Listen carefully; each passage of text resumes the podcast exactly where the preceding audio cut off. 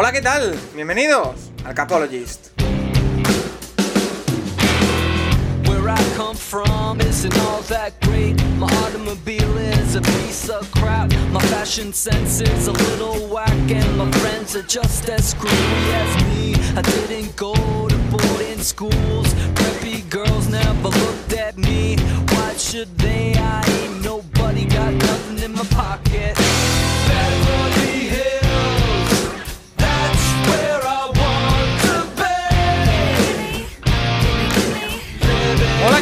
Bienvenidos una semana más al Capologist, tu podcast sobre fútbol americano más interactivo, sobre NFL.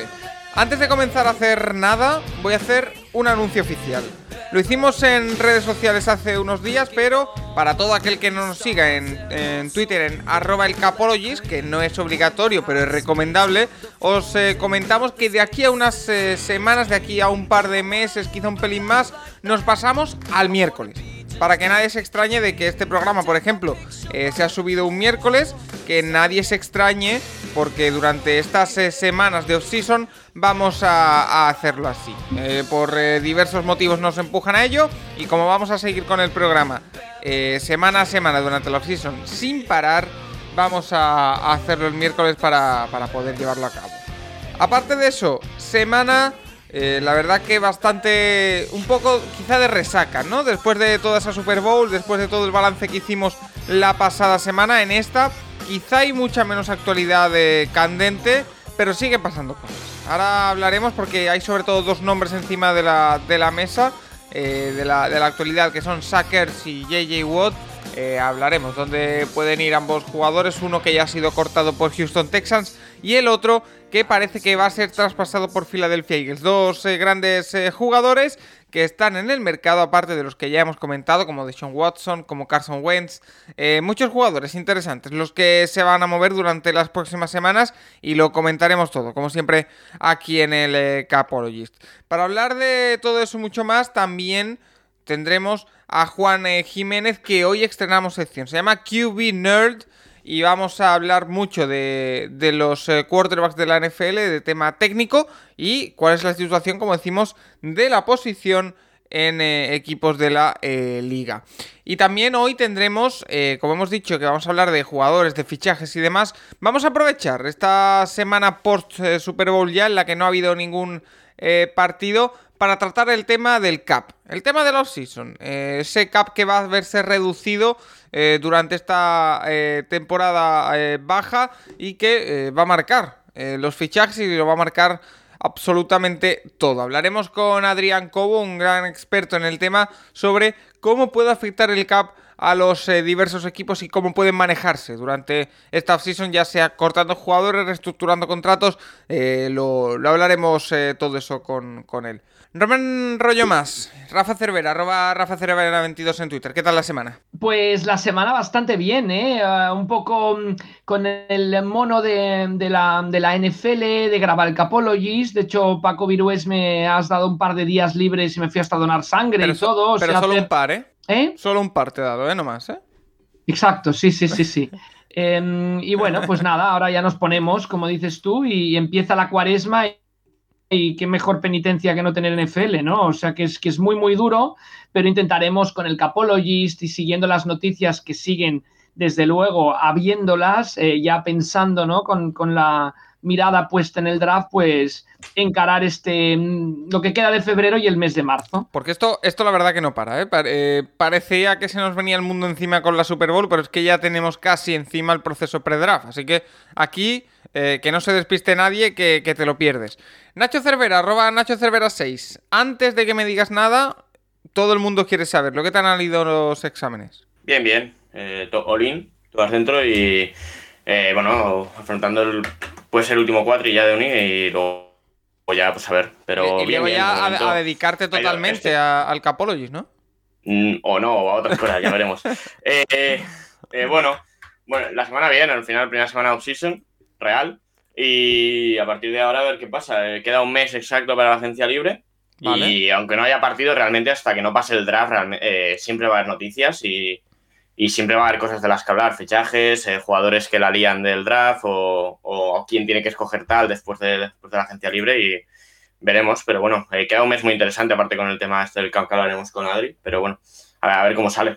Correcto, porque efectivamente queda un mes justo para el comienzo de la agencia libre, que comienza el 17 de marzo. Estamos grabando el día 17 de febrero por la mañana, pero el día 15, un par de días antes, ya se abre el periodo de tamper ilegal. Es decir, en, nada tenemos ya aquí a jugadores eh, negociando, a equipos eh, eh, no oficializando acuerdos, pero prácticamente. Así que, nada, como decimos, aquí en la NFL y en el Capologist tampoco no se para. vamos... ¿Puedo hacer una pregunta, Nacho, ya que estamos? Sí, claro. El tema del draft, Nacho, o sea, ya tenemos a todos los jugadores apuntados o, o cuáles sí, cuáles no, ¿cuándo sabemos cuándo los tenemos a todos? A ver, este año con el tema del COVID ha sido un caso especial, pero normalmente, es decir, eh, eh, vamos, para que gente lo sepa, esto es muy diferente al baloncesto. En baloncesto puedes hacer el one and done que se llama, un año en la universidad y irte al draft. Aquí no, aquí tienes que estar al menos tres años y eh, los, por ejemplo, los seniors ya no hace falta que se presenten, ya directamente ellos han acabado su ciclo universitario y tienen que ir al draft. pues jugadores como Devonta Smith o jugadores así no hace falta que se queden, en, no, no, no tienen la opción de quedarse un año más. Eh, pero los juniors, los de un año, los que llevan al menos, los que llevan tres, sí que tienen, tienen la opción de declararse o quedarse un año más. Y pues eso ves a gente como Trevor Lawrence, Justin Fields y toda esta gente de este nivel eh, eh, que llevan tres años, entonces anuncian públicamente que son ellos, eh, bueno, for go, dejan pasar el último año universitario y se presentan al draft. pero es esto. Y en el, momento en el que se presentan, creo que tienen hasta mediados de enero o algo así para, para anunciar que se presentan. Y, así, y en ese momento, eh, pues obviamente el tema es contratar a gente y en ese momento ya te consideras un jugador profesional y no puedes volver a la, a la universidad y a, jugar, a, jugar, estoy así. Em, y es esto. Eh, este año, como ha habido el tema de, de la pandemia, a los seniors, les, bueno, a todos los jugadores se les permitía volver un año más a la universidad. Entonces, los seniors sí que han tenido que, más que declararse, los que no querían, los que querían volver han tenido que decir que volvían. Pero un año normal no, un año normal un senior eh, acaba periplo universitario y al draft. De acuerdo, pues, pues si os parece, eh, Nacho, Rafa, yo tengo un par de temitas de actualidad apuntados antes de irnos con todas las eh, preguntas que nos han hecho los oyentes en arroba el Capologist, que como siempre son eh, muchas. También tendremos preguntas para la zona de Juan Jiménez y también para Adri Cobo, o sea que tenemos preguntas para todos esta semana. Pero antes de eso, como digo, un par de temitas. El primero de ellos, uno de que me llama bastante la atención y es que eh, lo hablaremos eh, más adelante, que Philadelphia Eagles tiene un problema de cap enorme y uno de los últimos nombres que ha salido a la palestra a la hora de eh, ponerlo en el mercado de transferibles es Suckers. El Tyren, que sí que es cierto que Nacho quizá no ha tenido su mejor temporada, pero que es un caramelito en el mercado eh, que ya suena, por ejemplo, entre otros equipos, para Indianapolis Colts, que está en todas las salsas, y para Seattle Seahawks. Sí, a ver, el tema Ers eh, es verdad que ha bajado mucho el nivel, o sea, eh, seguramente siempre se hablaba de los Ers entre los tres mejores, yo no creo que ya estén en ese grupo, pero bueno, sigue siendo un buen taller, el problema es que tiene un contrato bastante alto. A ver, con Ers, el problema es eso, ¿dónde, eh, ¿qué pueden dar los equipos por él? Está claro que Filadelfia se lo va a sacar de encima. Ya, bueno, ya cuando hubo la rueda de prensa hasta el final de temporada, sería bueno, se puso a llorar la rueda de prensa, haría entender que él no iba a estar el año que viene en el equipo. Entonces, eh, el tema es que ¿qué puedes dar a cambio de Es Un Tyrion veterano, es, es, el draft de Kelsey, o sea, tiene más o menos la misma, debe, estar en la misma de Kelsey, ya ha pasado los 30 y, no sé, a lo mejor le quedan un par de años buenos, pero claro, el, equipo que le reciba tiene que, seguramente le tenga que dar un nuevo contrato para bajar el cap de este año, sobre todo. Y, no sé. Por ejemplo, se habla de Seattle. Seattle tiene cuatro elecciones en este draft. no sé qué puedes dar a cambio de Sackers. No sé. Un pick de tercer día. Un pick de tercer día bajo, sinceramente. O sea, ni que nadie se espere que alguien de una tercera ronda por Ers. Eso no va a pasar. Pues, eh, Rafa, no sé si Sackers es un jugador que también. En su bajo rendimiento de esta temporada, por ejemplo, quizás está afectado por el hecho de mm, el entorno en el que estaba. Es decir, tampoco nadie ha brillado sobremanera en Filadelfia. Probablemente solo tres recepciones por partido de media en esta campaña, su octava en la NFL. Yo a Zarkertz lo veo en un equipo mm, que dé mucho juego a los tight ends, que los Colts, por ejemplo, que, rote bastantes tight ends. No lo veo en, equipos como Seattle, que nunca han, tenido un tight end referencia, su juego no lo han basado en un tight end eh, referencia. Yo creo que mm, como complemento con un equipo que tenga sobre todo dos tight receptores, que vayan rotando constantemente o que estén en el campo a la vez, sí que lo veo que puede ser productivo. Pero en la bajada en números sí que podemos achacarla a los Eagles, pero sí que podemos ver una tendencia en que como jugador su producción va a ir de, bajada, sin lugar a dudas, con lo cual estoy de acuerdo con Nacho. No creo que los equipos den uh, mucho por él en estos momentos. Ahora mismo, Bueno, hay- ahora mismo el una- contrato, Eh, eh, Nacho, sí. No, que con Ersa hay un tema. eh, eh, a ver, Ersa ha bajado mucho el nivel y se ha empezado a lesionar. En Twitter hay una cuenta que se llama Earth Break a Tackle, en preguntándoselo, porque es, es un tema. eh, el no, no rompe un placaje desde hará como año y medio. Sea, esta temporada no ha roto ni uno, yo creo que el año pasado, la última parte de temporada tampoco. Y es un poco. También aquí en España había la de Sandro Ramírez no ha metido ni un- ha metido gol hoy. O el Movistar Team de, ciclismo ha ganado, que se tiró un año sin ganar una, etapa, el Movistar también.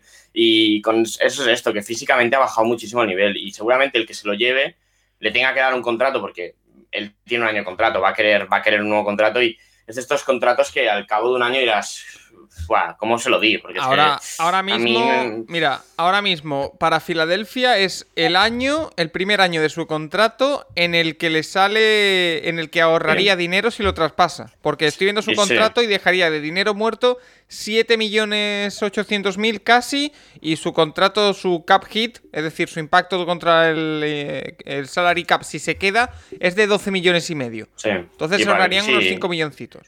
Y el sí, el que se lo lleva se lleva un contrato de un año y 8 millones. Pero No está claro, mal. eh, es- No va- es caro. eh, claro, el que. Ya, pero es que tampoco.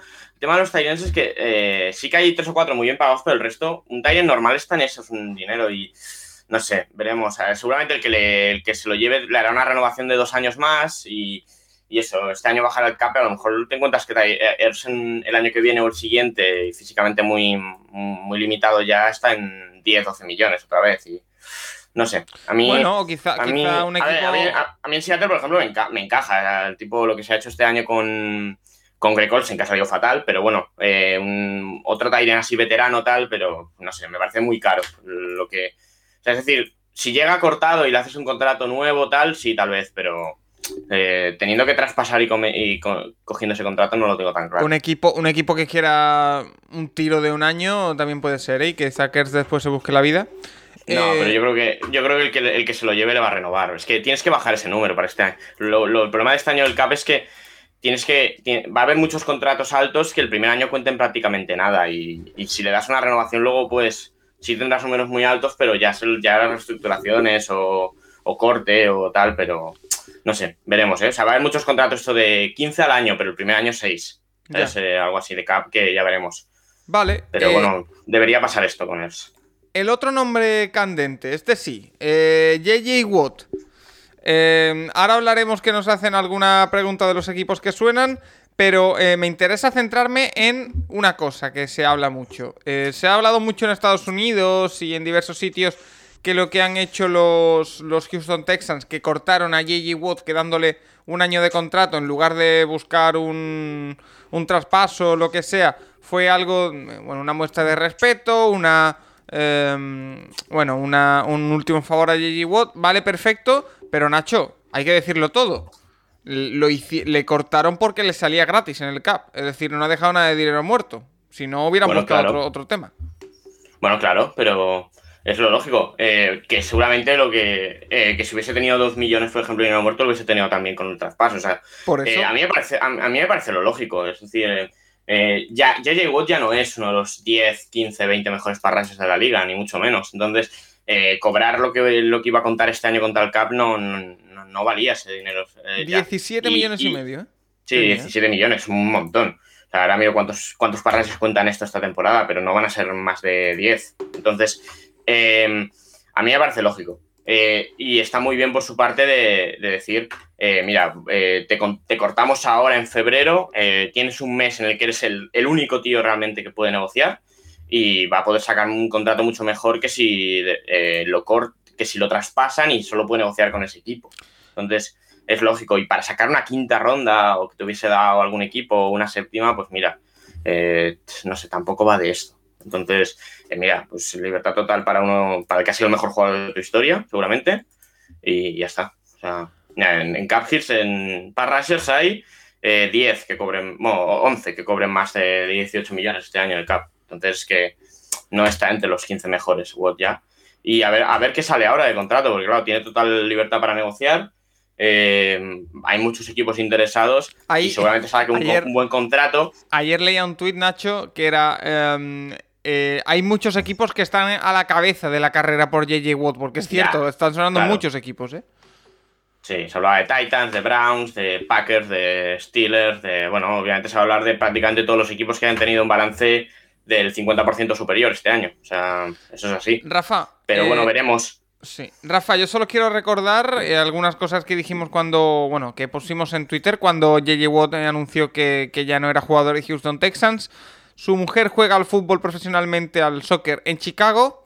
Su sus dos hermanos juegan en los Steelers y él estuvo en la Universidad de Wisconsin. Para mí los favoritos son Packers, Steelers y Chicago. Y para mí Steelers el que más. Pero no sé, ¿qué, te parece a ti? Yo, yo creo que JJ Watt va a venir a. Tiene que ir un equipo que necesite redondear una línea donde pueda causar un efecto en tercer down, en, en situaciones de tercero y largo. Yo, yo no lo veo siendo el- el- la base de una línea, de que, que una línea se construya alrededor suyo. Te puede dar rotación de calidad, ¿no?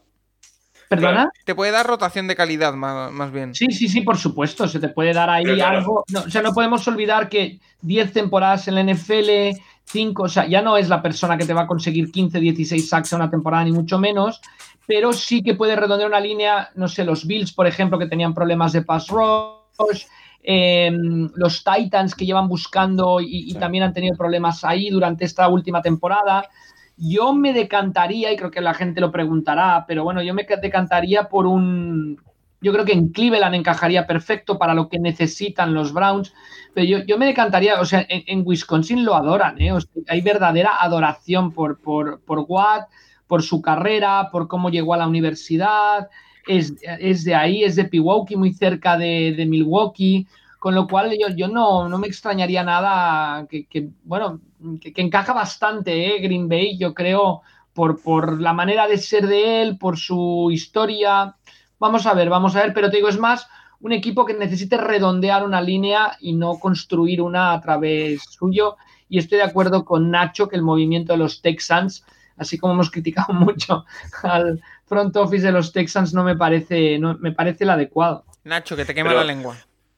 No, sí, pero eh, estoy de acuerdo con Rafa en que es esto. No va a ser un jugador. eh, a lo mejor no es el titular de la línea defensiva y entra ahí de rotación y hace sus, hace sus presiones, sus sacks, pero está hablando mucho de si 10, 12, 13 millones. Un jugador de rotación que va a jugar el 50% de snaps, ¿vale este dinero?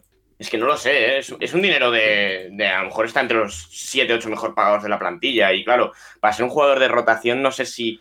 Eso no es eh, lo mismo que he dicho con él. No sé si es uno de esos contratos que a lo mejor en dos años Sí, pero es, Nacho, es caro. Nacho, el tema con JJ Watt está en que en su contrato van más cosas que lo que hacen en el, en el campo. Me Sí. explico. Sí, Va- sí, de acuerdo, el pero- equipo al que llegue va a, convertir- va a convertirse espiritualmente en el líder de esa defensa, sí o sí. Y, y va a tener y, y tener un capitán de esa personalidad y de ese carisma eh, también ayuda al resto de la defensa. ¿eh? Igualmente estoy contigo. Me parece que eh, es el capricho final o, el- o un lujo que se pueda permitir un equipo de mitad de tabla para arriba, como has dicho, que tenga algo de dinero. Por ejemplo, Cleveland hemos dicho que tiene algo de dinero Claro. de, de cap. Packers no, Packers no tiene, luego hablaremos con Adri, pero se pueden generarlo de cualquier manera. Ya han empezado a mover el contrato de Bakhtiari, por ejemplo, pero claro, a mí ese es el problema. Pero es, es, son es un son esos lujo. contratos que un a lo lujo mejor se le, da- se le va a dar un plus extra por llamarse Watt, pero La, por la nivel- pregunta aquí es si, si Watt va a buscar dinero No. Va a buscar va a una buscar- posibilidad de ganar un anillo, ¿no? va a buscar, va a buscar el anillo. Pues si va a buscar el a anillo. Quizá él en un sitio que se encuentre, estoy de acuerdo con Nacho que no mm, puedes hacerle un super contrato millonario, quizás sería un error, pero un sitio donde él vea que tiene una posibilidad y donde esté cómodo, bueno, pues, pues quizá renuncia, ¿no? A- hemos visto que ahora tantos corebacks que se enfadan, pues oye, ¿qué, qué quieres, la pasta o ganar? Porque a veces no es compatible ganar tantísimo dinero y, y entonces pierdes, pierdes jugadores a quien lanzarles la pelota, a quienes te Claro. protejan, etcétera. Y que, y que Por- lo, lo Por la hemos- misma regla de tres, quizá Watt, si quiere ganar un anillo, tendría que renunciar a dinero y ir a una plantilla donde ella, donde puede encajar, ¿no? Y que eh, todo lo que sea para mí superar los 10 millones me va a sorprender por un jugador que, eh, es lo que hemos dicho, no está para jugar el 100% de los snaps. Es un jugador que tiene todavía calidad en su, en su juego, por supuesto, y que puede ser definitivo, pero hay que administrarlo bien, ¿eh? Yo creo que es un jugador muy válido, pero que hay que administrarlo bien. Si os parece bien, eh, Rafa Nacho, empezamos con el turno de preguntas y empiezo precisamente por algunas preguntas que nos han hecho referentes a JJ Watt. Empezando por Daniel Aceituno, que dice: eh, Paco, en las últimas horas JJ Watt ha sonado para los Cleveland Browns. ¿Cómo ves el eh, posible fichaje? Em, sí que es cierto que está sonando muy fuerte para Cleveland en las últimas semanas, pero yo me mantengo en la mía. Eh, yo desde el primer momento ya me preguntaron, oye, ¿qué tal lo ves para Cleveland? ¿Lo ves posible? Yo no lo veo. Porque me parece que em, tanto él como la franquicia como Cleveland tienen intereses distintos. Es decir, JJ eh, Watt, como ya hemos dicho, a mí me encaja más en Green Bay por su por tema emotivo, en Chicago en Pittsburgh, que es rival acérrimo de los Browns porque están sus dos hermanos. No lo veo yéndose al máximo rival de sus hermanos, pero también me encaja en Buffalo. O sea, hay muchos equipos que podrían ser más interesantes para él por diversos temas. Y además, Cleveland me parece que no se va a gastar un pastón o esos 10 millones que hablamos más o menos en un defensive end. Hay otras necesidades. Hay una necesidad de linebacker, hay necesidad de secundaria, hay necesidad de, bueno, de diversas cosas. Entonces yo creo que los intereses de ambos son distintos. No sé si Nacho, por ejemplo, tú lo ves de otra manera. No lo sé. yo lo daba, por ejemplo, eh, Oliver Bern, eh, a ti, ¿eh, Paco? ¿Oliver Bern o JJ Wood? Los, dos son agentes libres, ¿eh? Ahora mismo. ¿A cuál ficharías? pues es que hay otra diferencia al nivel. O sea, por ejemplo, yo en Seattle también empezó a salir, pues entre, entre Carlos Dunlap y el actual JJ Watt también tendría dudas de cuál, por ejemplo, quedarme, ¿sabes? son dos jugadores que más o menos van a estar a un nivel salarial parecido y el rendimiento es parecido. Entonces, eh, Oliver, es verdad que Vernos ha roto la Aquiles, que claro, eso a ver cómo. Yo me, yo me iría con Watt por el tema que te he dicho de vestuario, pero bueno, entiendo, entiendo por dónde vas. O sea, en cuanto a nivel, va a ser muy parecido, entonces no sé. Eh, a mí, a mí en Cleveland me encaja y lo de que vaya a jugar contra sus hermanos tampoco, oye, que él es un él nunca ha jugado con un equipo con su hermano ni nada, entonces no sé, yo no creo que no creo que vaya a ser un factor el intentar reunirse con sus hermanos, porque además eh, eh, Derek, el fullback, a lo mejor no hace equipo el año que viene, o, supongo que es agente libre siendo el fullback del equipo, así que eh, no sé, ya veremos. no me parece, no me parece que vaya a ser tanto un factor y lo de, por ejemplo, lo de Chicago, yo en Chicago sí que no le veo, o sea, yo que si, busca el anillo, Chicago no es el equipo. Y, por mucho que esté su mujer allí, lleva, la mujer nunca, lleva un montón de años sin, bueno, estando separados durante la temporada, entonces no pasa hora, nada. Macho. Ya es hora, ¿no? De estar juntos, ¿no? ¿O qué? Pues no sé, pero si quieren si el anillo, Chicago, no sé. Claro, Green Bay está a dos horas, ¿no, Rafa? De está muy cerca de, de, hecho, en algunas ciudades de Wisconsin, por así decirlo, está más de Milwaukee, está más cerca de Chicago que Green Bay. O sea que bueno. No sé, ya veremos. Milwaukee se pone a vivir ahí, uno se va a trabajar al norte y el otro se va un poco al sur, ¿no? Del lago. Vale.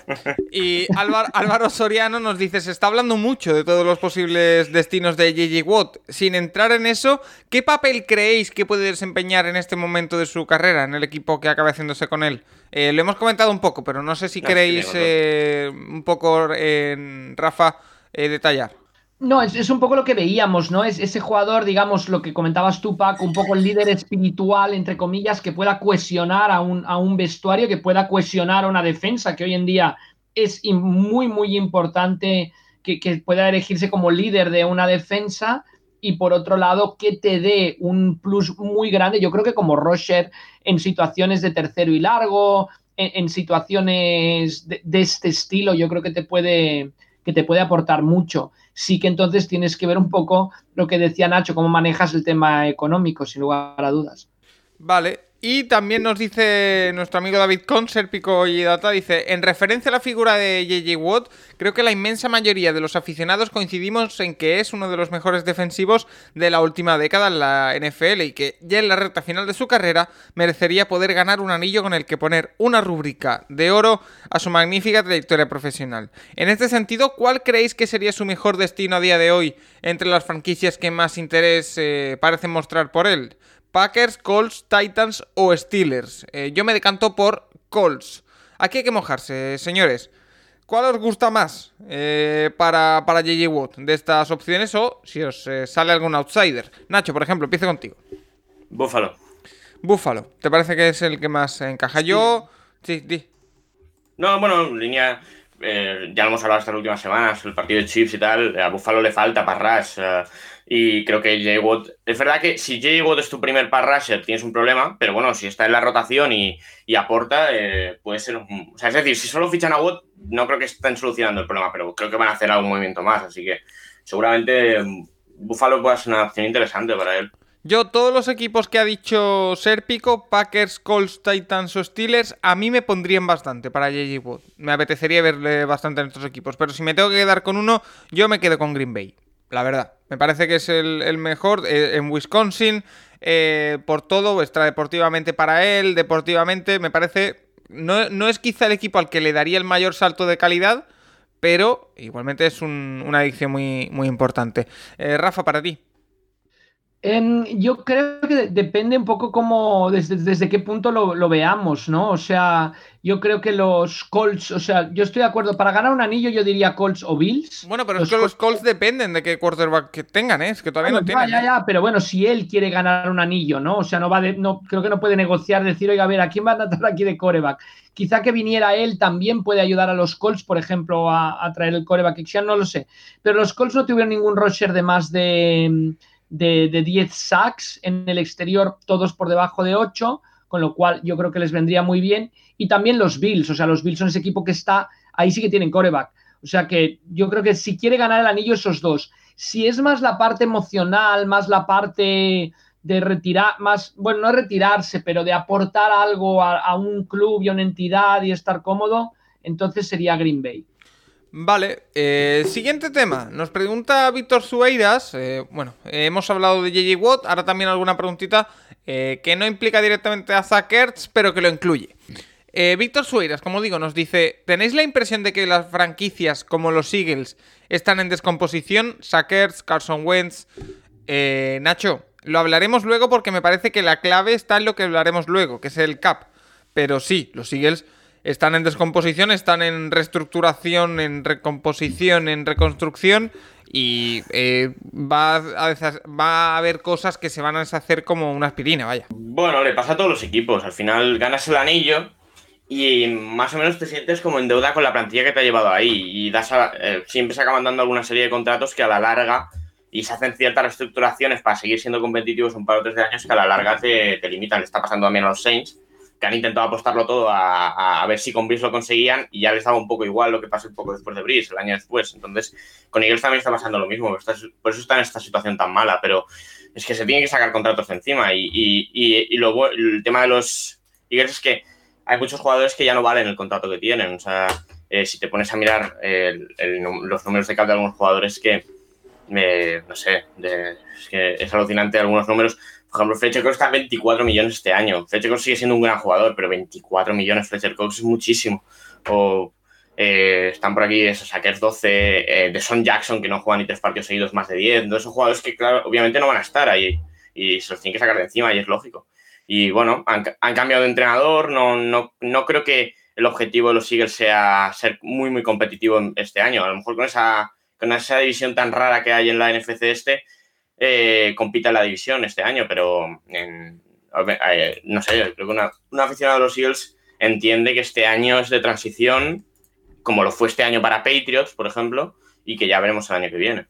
Y que, y que son un equipo que tiene, eh, ahora lo voy a mirar, pero tienen muchos millones por, por encima del cap y que van a tener que soltar mucha cosa. Son... Sí, ya, lo hablábamos antes del inicio de la temporada. 50. No me gustaría ser un jugador del NFL y sentarme a negociar con Nacho, ¿eh? Porque es implacable. ¿eh? La parte No, pero- no cuenta, ¿eh? Está claro. ¿eh? Obviamente que no. A ver, ya, es que... ya, ya, ya, por eso, por eso. Pero bueno, es lógico, ¿eh? Todos los, eh, pero no solamente en esto, eh, en todos los deportes pasa. O sea, hemos visto. eh, ojo, España, se- España, España alargó demasiado un proceso de, de- de regeneración de las selecciones, se llevó un trompazo en el siguiente mundial. eh, bueno, el Madrid le está pasando ahora, que sigue, sigue con el equipo prácticamente que fue campeón. Pero bueno, es que Son Jackson los últimos dos años ha jugado ocho partidos. Mis, mis datos me dicen 8 de que si, 32. Mis datos me dicen que si el, el presupuesto final de esta temporada se coloca en 180, como se está hablando, tienen menos 70 millones los Philadelphia Eagles. Rafa, normal que, que se estén descomponiendo. ¿Dónde, ¿dónde lo estás mirando? Los Eagles es que ya lo dijimos, o sea, ya no es solo el cap, porque eso, los Saints tienen un problema de cap. Los Eagles es que se les cayó a trozos el ataque a media temporada. Con lo cual, o sea, ya no es solo el cap, es que ya la, la, la erosión de su ataque se vio en, sobre el terreno de juego. y lo hablamos, ¿te, acuerdas, ¿te acuerdas que lo hablábamos durante la temporada de, uy, se ha lesionado alguien de la línea, eh, a ver si siguen? Eh, y, y, van Sí, cayendo claro. lesiones semana a semana. Pero, pero ya no son lesiones, Paco, es como ya es, dices, ¿a dónde van? O sea, es que no tiene salida eso, no tiene remedio. Y, claro, claro. por eso yo creo que la- los Eagles en ataque, en ataque, tienen dos problemas gravísimos. Uno es el cap y otro es cómo lo reorganizo. O sea, yo creo que la, la situación de los Eagles en ataque es tan dramática como la de los Texans en general, por así decirlo. Y vamos a ver, o sea, ahí sí que tiene que haber una obra de ingeniería para, para poder arreglarlo. Sí. Eh, Paco, decías menos 70, esos son los Saints, ¿eh? Eh, No, no, no, que a mí, están me menos- sale, a mí me sale que Filadelfia, lo estoy mirando en Spotrack, No. Tienen de eh, eh, total de salarios menos. 259 millones. Que sí. Sí, no, pero el cap, el cap no es exactamente el mismo para cada equipo, porque hay el rollover. O sea, que lo que no gastas un año te lo puedes pasar al siguiente. Ah, tiene Filadelfia está en rollover. Filadelfia está en menos 50. Eh, ¿Tiene, pero... tiene 20 millones de rollover Filadelfia. Sí, debieron no, no debieron gastar. Bueno, hay equipos que obviamente lo que no gastas un año lo pasas al siguiente, pero bueno, ya ellos, ellos viendo lo que tenían el año siguiente, supongo que dejaron un poco por gastar. Pero claro, en esto hay equipos, por ejemplo, Filadelfia o Falcons, claro, están en el top 6 del draft y tienen menos 50 y menos 37 millones para gastar este año. Los Saints, vale, tienen menos 70, pero aún así han sido un equipo de playoffs y más o menos. Obviamente bajarán mucho porque tienen que, tienen que quitarse muchos contratos de encima, pero no es la misma situación. O sea, es decir, eh, el tema es eso, los Eagles, que han sido uno de los peores equipos de la temporada y tienen que, tienen que recortar como sea, pero bueno, es, es lo lógico, al final es eso, es que ves todos los, ves la mayoría de contratos altos que tienen y son gente que ya estaba el año del anillo, y claro, cinco años en la NFL o cuatro son un montón para ciertos jugadores y, les pasa, ¿eh? y bueno, veremos cómo, cómo van reconstruyendo, pero bueno, que no, no pasa nada, es un año es un año de transición y ya el año siguiente a ver qué pasa. Eh, nos pregunta Íñigo de Diego, Rafa, una pregunta que no sé si viene por algún rumor o por algo, pero eh, me ha llamado mucho la atención esta pregunta de nuestro amigo Íñigo. Dice, hola, para Rafa, ¿veis posible que la NFL abra una franquicia en Hawái? ¿Cómo lo veis? ¿Os parecería bien que se llamasen los tiburones de Hawái? Fuerte abrazo. Sí, los tiburones está bien el nombre, desde luego. Eh, no, yo no creo que la NFL en muchos años ah, abra franquicias nuevas. ¿eh? Una cosa es que se moviera un equipo a otro sitio, pero no veo la NFL abriendo franquicias ni en Londres ni. Sí que está claro que ese partido 17 ya lo hemos hablado aquí y a ver cómo se acaba interpretando, porque yo sé que en la liga hay gente que está muy a favor y gente que está muy en contra de que se convierta en un partido en territorio neutral, con lo cual tendrías en una temporada 16 partidos a disputarse fuera de las ciudades que tienen equipos del NFL. Y obviamente aquí no solo entraría Londres o la Ciudad de México o Alemania, o, sino entrarían ciudades que pertenecen a Estados Unidos que no tienen NFL y una de ellas, sin lugar a dudas, sería Hawái. O sea que yo sí que veo que puede haber partidos de temporada regular de la NFL en Hawái. No veo de momento una franquicia en Hawái. Nunca se ha jugado en Hawái, ¿verdad? No, pero La- Pro Bowl. Bowl, había un contrato muy, muy ah, potente de la Pro Bowl. Se jugaba también el All-Star universitario de, entre seniors. Se jugaba en Hawái hace años, con lo cual ah, es un mercado que, que no deja de ser interesante para la NFL, pero te digo, yo lo veo más como, como un partido de temporada regular que se juegue en terreno neutral en Hawái, como se puede hacer lo de Londres, que, que una franquicia en Y Hawái. Rafa, que si no me equivoco, has hablado de que hay gente muy a favor de jugar fuera. También hay franquicias que están muy a favor de jugar internacionalmente, ¿verdad? Sí, sí, sí, sí. Yo creo que las, las franquicias, con- como han, han ido las cosas, yo creo que están más a favor las franquicias que la propia NFL, que obviamente, o la organización de 16 partidos fuera de tus fronteras a- habituales, digamos, aunque fueran Hawái, San Antonio, Albuquerque, em, no, bueno, representa cierto respeto, por así Yo- decirlo. ¿no? Yo lo siento, pero cada vez, cada vez que escucho al Buquerque pienso en los isótopos. Eh, perdón, Nacho. Bueno, a, a Londres han ido todos menos los Packers, creo, ¿no? Sí, eh, y lo- de y lo- momento, creo que- y los Packers. Y si hay franquicias que no quieren viajar, que no, no les gusta, no les gusta jugar fuera, hay franquicias, y más que entrada ya casi nos centramos en los entrenadores, que lo hacen a regañadientes y, y, hay otros que lo hacen encantados de la vida. Entonces, como Bruce Arians, por ejemplo. No voy a hablar de los negativos, voy a hablar de los positivos. Bruce Arians, bueno, en Londres era el amo, o sea, se lo pasó genial cuando fue con los Cardinals. Bueno, o sea, a los Jaguars les encanta jugar en Londres porque ganan más dinero jugando en Londres que jugando en Jacksonville. Entonces, aunque hubiera ese partido de 17, no deberíamos descartar que los Jaguars siguieran jugando un par de partidos como locales en Londres. Yo creo que internacionalmente se abre un tema muy, muy interesante, también eh, bañado por el COVID, o sea, no podemos olvidar la situación en la que nos encontramos y que veremos qué estabilidad coge la NFL internacionalmente y que lo vamos a ver, yo creo, Paco Nacho, en los próximos tres años. ¿eh? O sea, es, eh, vamos a ver dónde estamos en el uh, 2024, 2025. Qué pena, yo qué creo pena. que tendremos un termómetro real y, y de, de, de, cómo evolucionará la, la, NFL internacionalmente. Ahora es prácticamente imposible decirlo. Sí que aprovecho la pregunta de Íñigo para comentar que en, en, marzo hay un meeting bastante importante a nivel internacional de la NFL. La NFL va a incorporar una figura que viene del mundo del rugby como jefe director del NFL para Europa, que no existía. Antes se llevaba todo desde Londres o sea, desde NFL Londres, ahora en la propia oficina del NFL Londres habrá NFL eh, Europa. Bueno, pues están dando pasos internacionales.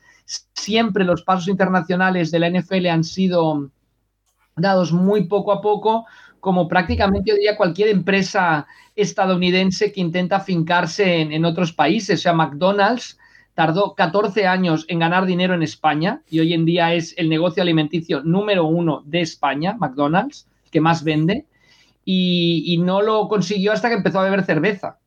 Entonces, bueno, o sea, Oye. en Estados Unidos tú no llegas en Chicago un McDonald's por la mañana a desayunar y dices una cerveza, por favor. Oye, que habrá quien sí, ¿eh? Pero...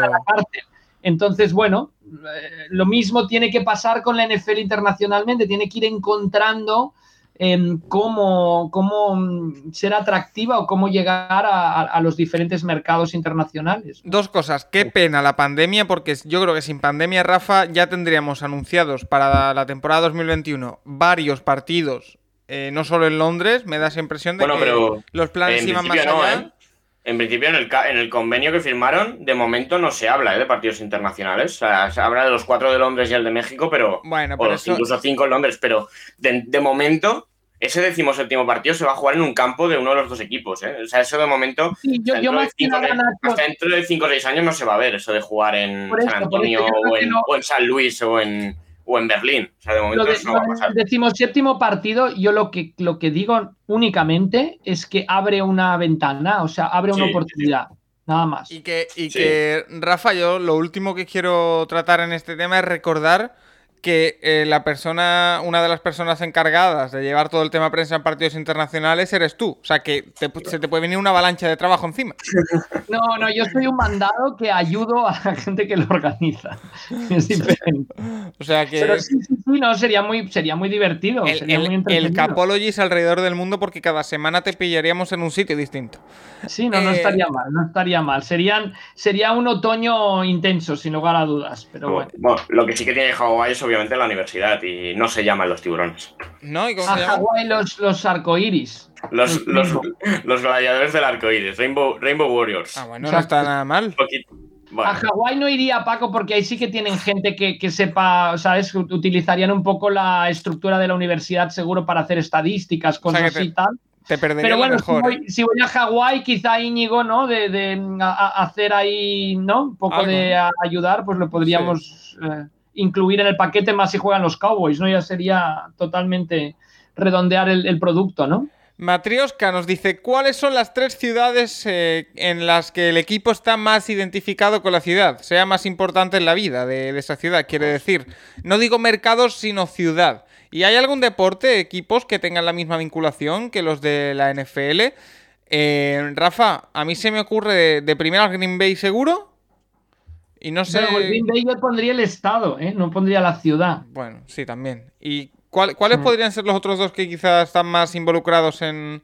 Yo, en la yo he hecho una lista y me salen ciudades con climas horrendos y, y que quizá por Cleveland. eso y, ciudades que tienen poco mercado deportivo, además del, de la NFL. Puesto Pittsburgh, Cleveland, Buffalo, Seattle, Denver, Dallas, un poco en ese orden, digamos, ¿no? Vale. Y. Seguro que me dejo alguna y hay alguien que ha vivido en Miami y, que. No, en, Miami ya se sabe lo que, lo que se dice de los aficionados deportivos de Miami que van a los deportes en los que van ganando los equipos, eh, ya sea baloncesto. Tiene mucho que ver con eso, ¿no? Yo creo que Cleveland tendría que estar casi la número uno ahí por, por ese motivo, Paco. Sí. Eh, Nacho, y tú que también eres conocedor de, NBA y de demás, em, ¿algún equipo que te parezca que tenga esa vinculación? Como puede tener. Porque sí que es cierto que tienen vinculaciones muy fuertes con sus eh, comunidades, los equipos NFL que, que ha nombrado Rafa pero no sé si se te ocurre alguno de otro deporte. De NBA estoy pensando, pero no sé, la verdad, ahora mismo. Eh, Memphis quizás está muy metido en su comunidad. Sí, pero tampoco llevan, sí, tampoco llevan tantísimos años, pero sí, porque antes estaba en Vancouver. Pero no sé, o sea, sí que obviamente los Lakers en, en Los sí, Ángeles pero mucho. Los Lakers son un espectáculo, más bien. Pero claro, eh, también ahí están los Dodgers, también está ahí hay ciertos equipos, las universidades obviamente tiran muchísimo. Chicago, Chicago, Caps puede ser otro ejemplo. Sí, pero más, más los Caps que los Bulls, sí, seguramente sí, que los tal vez que los Bears también. Eh, no sé, habría que pensarlo, pero Boston, seguramente los Celtics. Pero parece, parece claro que como la vinculación que por ejemplo tiene Green Bay con su ciudad, hay pocos. Es decir, con el estado, incluso como decía Rafa. Así que. tú tienes solo que ir a un día a Pittsburgh que juegan los Steelers y de verdad, entonces, todos son toallas amarillas, banderas de Estados Unidos por todas las casas, las calles, o sea. Bueno, y lo de la, lo de la Terrible Tower lo, lo, tienen todos los deportes ya. O sea, lo, empezó en los Steelers, pero también lo usan en los Penguins y en. Sí, también afecta mucho, Paco, el hecho de que se jueguen tan pocos partidos de NFL en un año, en una ciudad. Y, en, el, hockey sobre hielo también hay mucha, mucha vinculación, ¿eh? También al ser ah, una cosa muy pequeña, muy, muy... O sea, Minnesota, por ejemplo, quizá tiene más vinculación con el hockey sobre hielo que, que, los, que los Vikings, aunque los Vikings también, ¿eh? Pero Minnesota, bueno, ya estamos hablando también de un estado, em, ¿no? Más que de una ciudad concreta, ¿no? Y eh, me olvidaba, Paco, los, los, Raptors en Toronto también tienen Ahora en Tampa bastante tirón. Sí, claro, pero a ver. Sí, sí, sí. Utah, Utah ya no tiene nada más, ¿no? Sí, Utah. Sí, estoy pensando Stockton, Malone, no sé ahora. Sí, sí, sí, bueno, está muy bien ahora. Eh, y, y, Seattle Supersonics también era un equipo muy unido a su comunidad. cada vez que se habla expansión NBA, entras en el tweet, los mensajes son Seattle, Seattle, Seattle, Seattle, Seattle, y pero bueno, volverá. En el momento en el que haya 32, una va a ser Seattle. Creo que lo tenemos un poco idealizado, pero bueno, continuemos. Eh, no, no nosotros, es allí. Seattle, Seattle Supersonics, hasta que empezaron a, decaer, no sé si tenían llenos cinco años, seis consecutivos, llenando todos los partidos el pabellón. Eh, Saints Payton nos hace una pregunta que nos hace un poco una regresión a la Super Bowl. Todavía hay algunos temas coleando. Nos dice, ¿creéis que ha habido algún jugador de Tampa que por su juego en el campo haya sido tan determinante que si no hubiera estado en el equipo no hubieran conseguido la Super Bowl? Yo después de ver todos los playoffs, creo que sin Devin White a ese nivel no lo hubieran conseguido. Eh, Nacho, ¿se te ocurre alguno? Devin White es el nombre que se nos ocurre a todos, creo. Sí, tal vez. Eh, alguno de la línea. O sea, sí que durante el año les ha pasado que a la que faltaba Marpet o uno de estos sufrían muchísimo más. el partido de Saints que les pega una paliza es porque Marpet, uno de los motivos es que Marpet no está ahí. Sí, alguno de la línea seguro, o el center o Marpet, no sería. Yo creo que sin él, o, o Wirfs. Si no llegan a adaptar a Wirfs, no sé si hubiesen, no se hubiese sido tan dominante ese ataque. Rafa, ¿algún nombre que quieras añadir? No, yo creo que más los grupos que hacían, o sea, White David lo hace mejor también, eh, la línea, pues Barnett, Pierre Paul, o sea, yo creo que, en defensa mm, no puedes decir uno, pero, pero sí que, hay muchos que si no hubieran estado, quizás se cae un poco la, estructura o, el, eh, la organización, por así decirlo. A mí me gustó mucho Winfield, aunque luego estuvo lesionado y quizá no participó tanto. Yo creo que, sobre todo en defensa, que me parece que la pregunta va por ahí, se ve mucho el el, grupo, ¿no? Y, qué, tan importante es cada eslabón del, grupo. Vale, em, quiero eh, aprovechar este momento para pedir disculpas porque eh, no sé si se está escuchando en antena, no sé si lo estáis escuchando vosotros, Nacho y Rafa, pero tengo, eh, no sé cómo lo han conseguido, pero han metido una tuneladora o algo parecido por el sonido que hace en, en un bloque de pisos. Y está retumbando toda mi casa. No sé si se escucha en el micro, pero si se escucha pido, pido disculpas. Em, eh, quiero aprovechar esta pregunta sobre, sobre Tampa. Eh, ¿Queréis comentar algo sobre la celebración? Sobre Tom Brady un poco beodo, sobre ese lanzamiento. A mí lo que más me llamó la atención, sin duda, el lanzamiento del trofeo Lombardi a 10 metros de distancia. Eh, no sé, eh, ¿algo que queráis decir o os da un poco igual?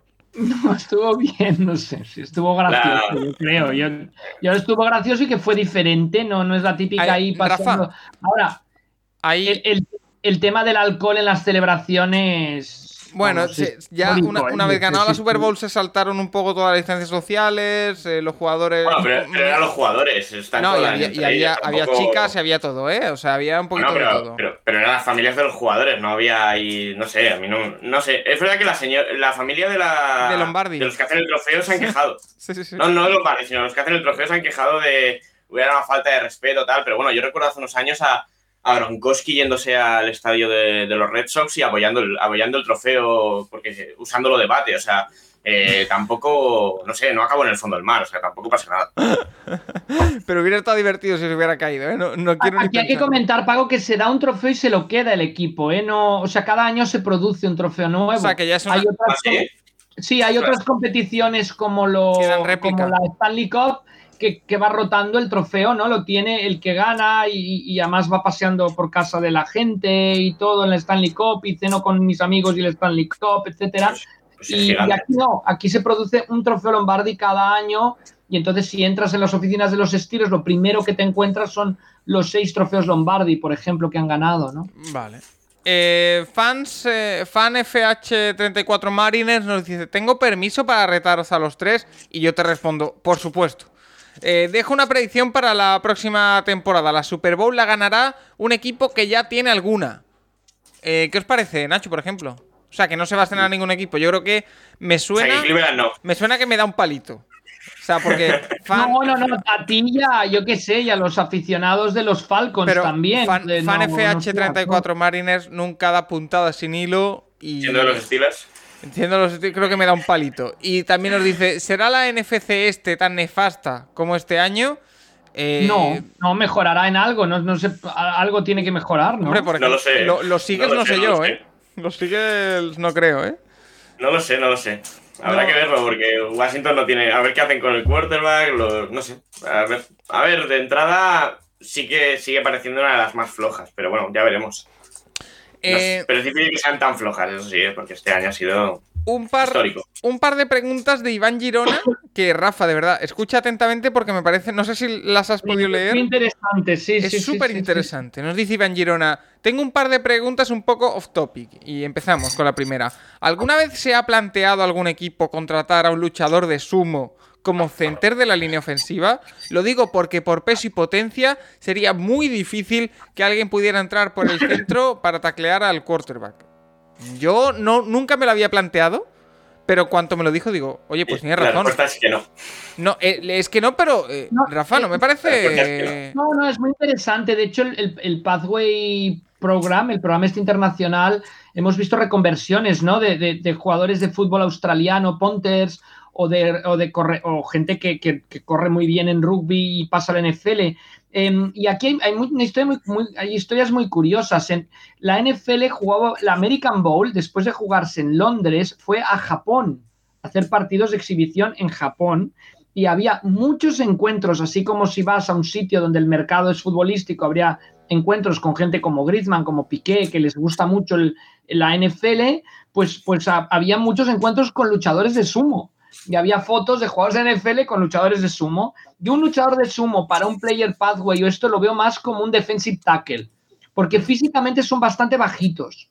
Entonces, en la línea de ataque tiene que haber movimientos más rápidos. Yo, yo, yo veo un luchador de sumo puesto ahí en la línea, eh, anulando el juego de carrera como, como nuestro buen amigo de Tampa Bay en esta, en esta temporada juega al lado de Su. Eh, entonces yo lo veo más por ahí, eh, pero, pero me parece una cosa ocurrente y bastante, bastante interesante. Y la, la segunda que nos dice Iván Girona es: ¿Está permitido en el fútbol americano usar llaves de artes marciales defensivas como el judo o el aikido para derribar a un jugador contrario? Lo digo porque en muchas de estas llaves se usa la fuerza o potencia del rival para hacerlo caer y sería muy interesante. Rafa, eh, a ver, no sí, creo que no, se... pe- permitido, el problema es que harías, me parece, yo no domino mucho de artes marciales, ni mucho menos. una técnica, ¿no? Pe- pero me parece que harías holding en, en la gran mayoría de las jugadas, ¿no? Porque en ataque, pues quitarías al tío para que pasara un compañero, por ejemplo, una llave de judo sería un holding clarísimo, y en defensa igual, tú no puedes olvidarte de placar al jugador y hacerle un holding a uno para que pase un compañero tuyo a placar. Entonces yo creo que habría que ver la distancia del holding y la respuesta sería si en esas llaves no implica coger al, al rival, pues, pues sí, sí se podrían utilizar, ¿no? El tema de las artes marciales y la NFL, que está poco explorado, Rafa, en mi opinión, pero que es muy Sí. interesante ¿eh? la relación que puede tener. O sea que muy, muy interesantes las eh, preguntas de Iván Girona. Eh, otra más de Iván Girona, pero ya en, en otro tipo de, temas. Dice, ¿se sabe algo ya del próximo nombre de los Washington Football Team? Muchas gracias por eh, vuestra paciencia. Nada, paciencia ninguna. Eh, yo, Nacho, creo que no se sabe nada todavía y, y hablábamos de que estaría bien que estuviera para el draft, pero me da la impresión de que, no sé, eh, no sé si en, en este mes hasta la agencia libre eh, que hay menos cositas dirán algo, pero eh, no, eh, no hay noticias. Mm, No sé, yo no he leído nada, pero bueno, ya veremos. eh. A ver, yo creo que para empezar la temporada llamándose Fútbol Team sí que sería un palo tremendo, pero. a ver, tienen que pensarlo bien, no es un nombre que digas, va, en dos años lo cambio. O sea, lo Y que, si- lo que acabe siendo. Y lo, a ver, el tema de esto no lo va a llevar Ron Rivera ni nadie, esto lo lleva otro tipo de departamentos. si se quedan- franquicia, Así que, ¿Y si se quedan como Washington Football Team? eh, no. Yo lo último que leí, Paco, es muy interesante de Sporting News en noviembre.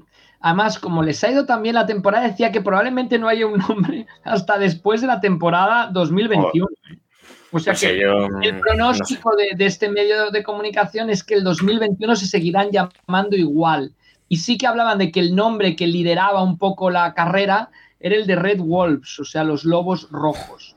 Pero, Joder. pero no, De verdad. pero ya está, ya está, es, es todo, pero Pasar de ganado la división a Red Wolves. super- Bueno, a ver, que se, que, que se quejen los lobos en ese caso, pero. Dios de mi vida. No sé, vosotros sois los Timberwolves en básquet, o sea, tampoco. Eh, fan Washington Football Team dice, si fuerais Washington, ¿qué movimientos haríais en estos momentos? Está claro que buscamos a un quarterback y a un wide receiver más, eh, y más posiciones, pero ¿qué nombres querríais para Washington si estuvierais en el front office? Eh, en un mundo ideal, yo eh, quizá me iría, siendo Washington, a por Sam Darnold. Me parece que es el más barato de los eh, quarterbacks que hay en el mercado y que... No, pero por- hay que traspasar por darnos, ¿eh? Da no igual. está en el mercado, es Da igual, verdad. pero por, por una... No sé, por una cuarta ronda lo sacas, me da la impresión. No.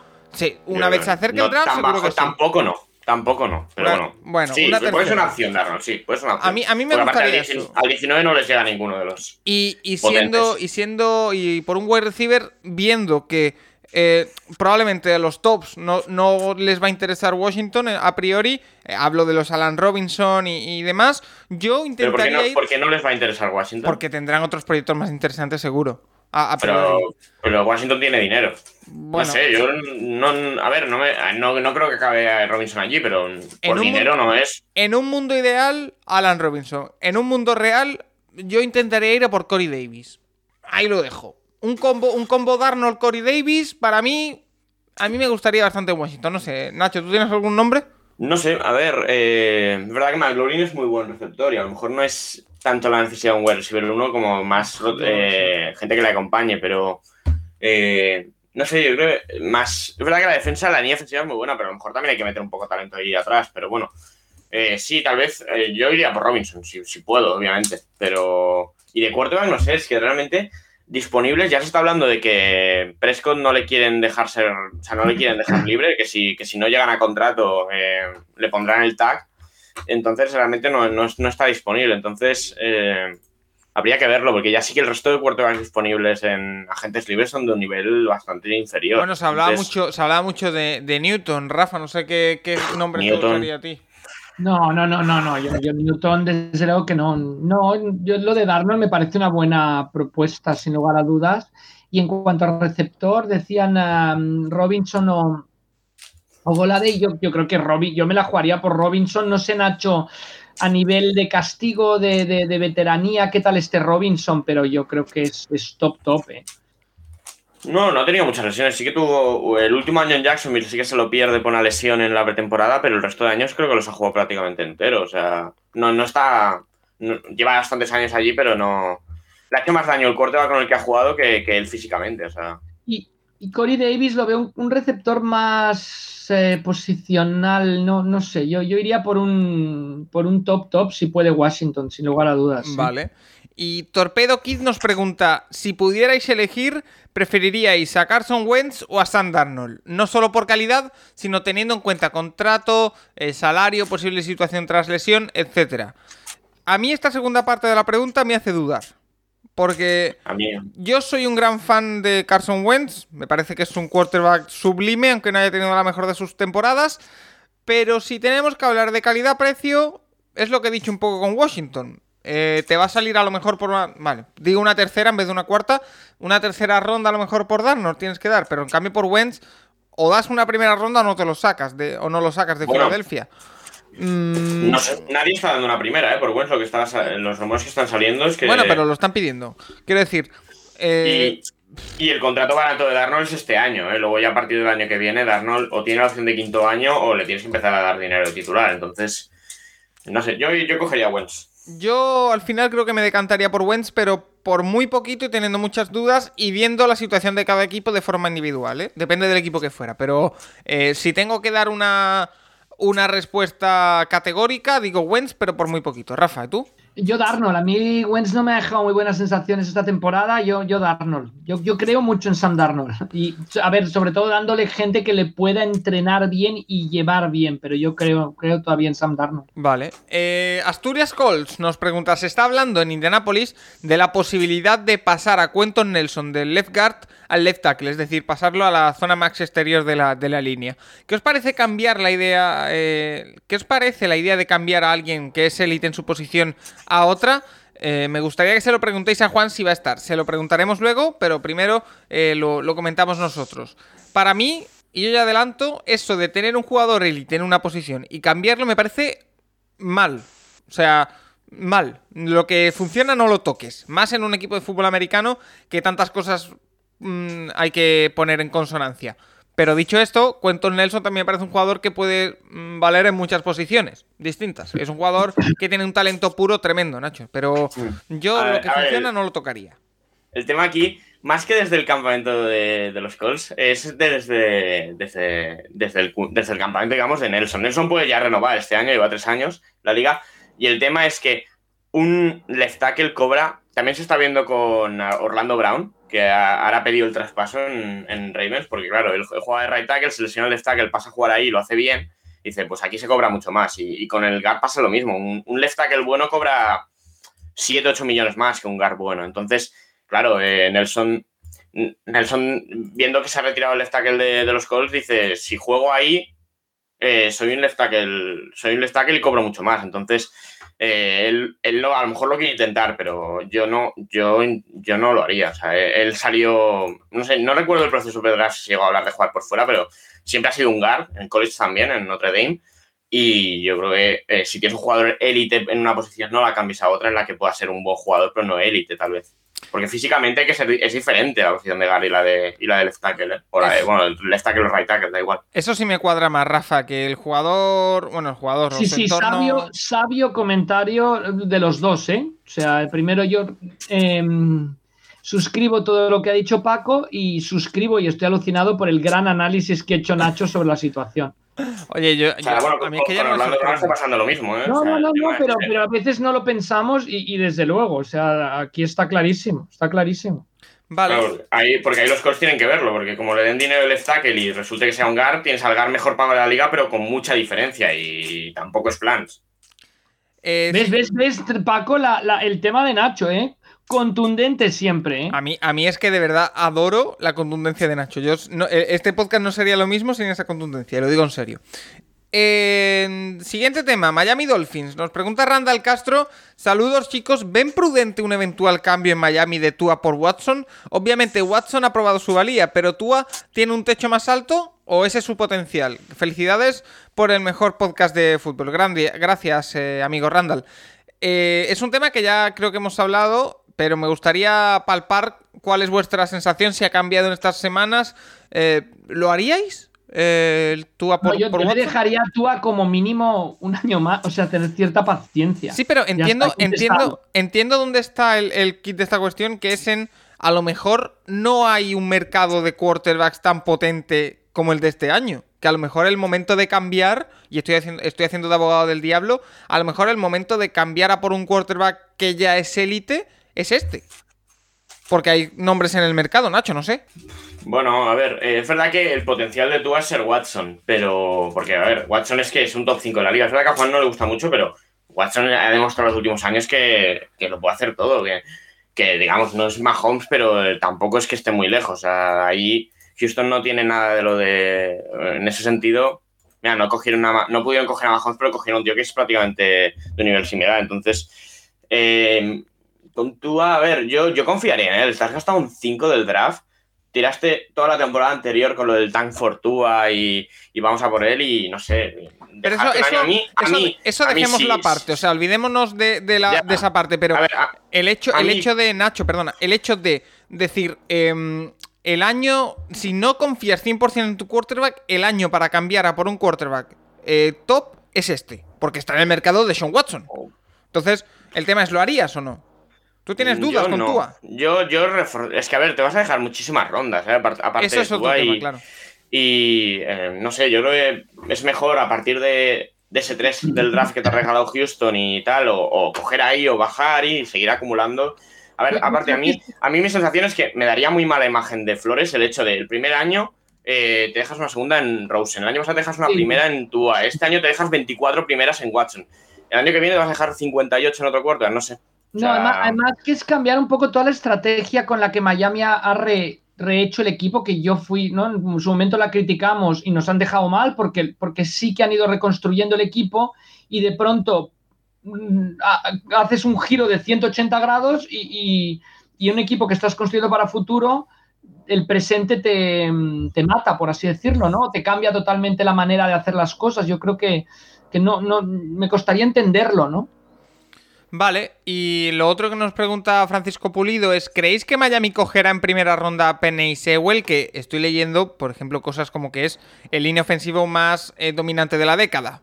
Bueno, mm, eh, no sé. ¿cómo se especula o se están pensando lo de lo de Tua? Es que ese es otro, otra arista del tema del un posible traspaso del que Miami parece que se empieza a desmarcar, ¿eh? que estaba muy calentito con Watson, pero que se está desmarcando. Es que no es Tua por Watson, es Tua más a lo mejor dos primeras rondas, más mm, una tercera y Tua. O sea, es que es un pastón. Entonces, eh, Nacho, tú hablabas incluso de la posibilidad de que no traspasen a Tua, pero tampoco elijan en el 3. Bueno, eh, Hay muchos ahí equipos que van a querer quarterback. Claro, al final es que hay, hay bastantes quarterbacks disponibles, hay bastantes equipos con necesidad y a lo mejor alguno intenta su- sube al 3 a por, por el tercer quarterback del draft. Porque sí que parece claro que el primero, el 1 y el 2 van a ser quarterbacks. Y otro, a ver, a ver quién será. Pero a lo mejor al, ter- al, al- a ver, entre, o sea, parece que Lawrence está muy arriba, pero entre, por ejemplo, hay mucho debate entre Wilson, Fields, Lance un poco menos, pero a lo mejor hay equipos que tienen a Fields por delante de Wilson y sale Wilson el 2 y entonces quieren subir al 3 para adelantar a Atlanta. El tema es eso, que seguramente Atlanta quiere quarterback también. Entonces, la única forma de adelantarlos es, coge- es traspasar con Miami. Y Miami va a jugar esa carta de... de se, ve- se verán muchas filtraciones a lo mejor de que Atlanta quiere quarterback que en verdad vienen de Miami, que no vienen de Atlanta. Y, y tal pueden subir la puja de ese número. Que si tienen que quedarse en el 3 y coger a, a Sewell o a algún wide receiver, a Chase, eh, ve- veremos. Va a ser muy largo, ¿eh? Eh, Y este año, pues, hay opciones. En línea no han jugado mal este año, pero pueden seguir mejorándola. Y obviamente tienen que darle talento a Tuba. Entonces, si salen del draft con, con Chase o Sewell, no estaría mal en el 3. Si bajan y cogen a otra cosa y se llevan alguna ronda extra, tampoco estaría mal. Eh, Nacho, perdona mi ignorancia. ¿Chase es el de Alabama? No, Chase es el del LSU, O que este año no ha jugado. el- el de Es Alabama que fue Es que se me ha ido Eh, el nombre son- del Heisman. ¿Era son- Smith? ¿De Bonta son Waddell, Waddell y Smith. Waddell Smith, y Smith, los Smith dos, es el que a mí me gustaba. Em, Pero bueno, ya, ya veremos. eh, David Cons, Serpico Yedata dice: la... Esta pregunta va dirigida a Paco y a Nacho en especial, respecto al próximo draft de sus Cleveland Browns y Seattle Seahawks. Si solo pudierais tomar partido y decidir a la hora de reforzar una única posición de vuestros respectivos equipos, ¿cuál de ellas sería? Muchas gracias. Yo lo tengo claro, así que empiezo contigo, Nacho. Eh, a ver, el tema de los Seattle es que la primera elección es la 56, creo que es. Entonces, eh, claro, a saber qué llega ahí, pero yo, aún y habiendo una agencia libre por medio, no tengo ni idea qué van a, qué van a pensar, pero eh, cornerback o línea ofensiva interior. O wide receiver también. Yo, sin ningún género de duda, pero sin ninguna, linebacker. Sin duda. Porque vuelve grande el pit. Em, Rafa, un par de preguntitas rápidas sobre reglamento. Eh, Alex1976 nos pregunta: em, ¿En los turnovers on downs no hay revisión de oficio? ¿Hay que pedir un challenge? Lo digo porque es un cambio de posesión y en la Super Bowl Arians tuvo que pedir un challenge. Gracias. Sí, la, la pregunta está muy bien porque obviamente es un turnover, porque pierde la pelota el equipo atacante, pero únicamente hay la revisión de los árbitros cuando el turnover es forzado. Es decir, por una acción de la defensa o por un error de ataque, pierde el balón, se le cae, hay un mof, un fumble, una intercepción y entonces entra, mm, eh, los, los- los árbitros lo ven. Si no, si no es de- por esto, entonces no, no se mira, no se mira el, el vídeo y hay que pedir un challenge como hizo Arians en la, en la Super Bowl. Y Raulito nos dice, ¿qué significan los números de fondo negro que llevan en el pecho eh, o que han llevado en el pecho este pasado año Washington Football Team y Arizona Cardinals? Eh, Bueno, creo, creo Cuando que ves esos números, generalmente es porque están guardando respeto a alguien que murió, o exjugador o, o vinculado al club. A veces también vemos letras. Eh, Sí. Yo me acuerdo cuando murió George Halas, pues llevaban las letras los, los Chicago Bears. En concreto, el número de Arizona, el 8, Larry Wilson, un safety que estuvo 13 temporadas con los Cardinals entre 1960 y 1972 y que falleció antes del inicio de la temporada y Washington Football Team por eh, Bobby Mitchell, mítico running back, número 49, de hecho primer jugador de raza negra en jugar con la franquicia antes llamada Redskins y que lo draftearon los Browns, Paco. Sí. Pero después pasó a los Redskins, porque en aquel momento sí que se llamaban Redskins, y estuvo, mm, de hecho, en el en 19 eh, es un Hall of Famer y todo, y en 1962, como, como comentaba, se convirtió en el primer jugador de raza negra en eh, formar parte de la franquicia de Washington, Bobby Mitchell. Que por cierto, no hemos comentado, aprovecho para decir, eh, o para comentar la- el fallecimiento de Vincent Jackson. Jugador eh, de Chargers, de Tampa Bay Buccaneers, se retiró en 2016, hace nada. 38 años, fue encontrado sin, sin vida en un hotel de, de Florida. Y, y nada, fue tres veces eh, Pro Bowl. Aquí también eh, el, el recuerdo para, para él, para, para Vincent eh, Jackson. La última, antes de irnos a hablar con, con Juan Jiménez. Kike NFL nos dice: ¿Han leído el libro Take Your Eye Off the Ball, How to Watch Football by Knowing Where to Look? De Pat eh, Kirwan. ¿Qué opinan del mismo? Yo no tengo el gusto. Eh, no sé, Rafa, si sabe de qué va Yo, el yo libro. no lo he leído, pero primero la- el concepto está muy bien, ¿no? O sea, que, que se ve sin necesidad de, de seguir la pelota en todo momento. Ajá. Y después Park Irwan era un, bueno, un columnista excelente en Sports Illustrated, muy conocedor de fútbol. Prometo eh, leer el libro y poder eh, comentarlo con nuestro buen amigo Quique y saludamos a los seguidores en Cuba de la NFL sin lugar a dudas y también del Capology. Por supuesto, también un saludo para, para ellos. Eh, si os parece, aprovechamos para hacer una pequeñita pausa para llamar a Juan Jiménez, que eh, estoy leyendo el guion y tiene bastante, bastantes cosas de las que hablar esta semana. ¿eh? Así que hacemos una pequeñita pausa y seguimos aquí en el Capologist. Recuerda que puedes escribirnos a nuestro Twitter, arroba elcapologist, para sugerirnos, preguntarnos lo que quieras cada semana.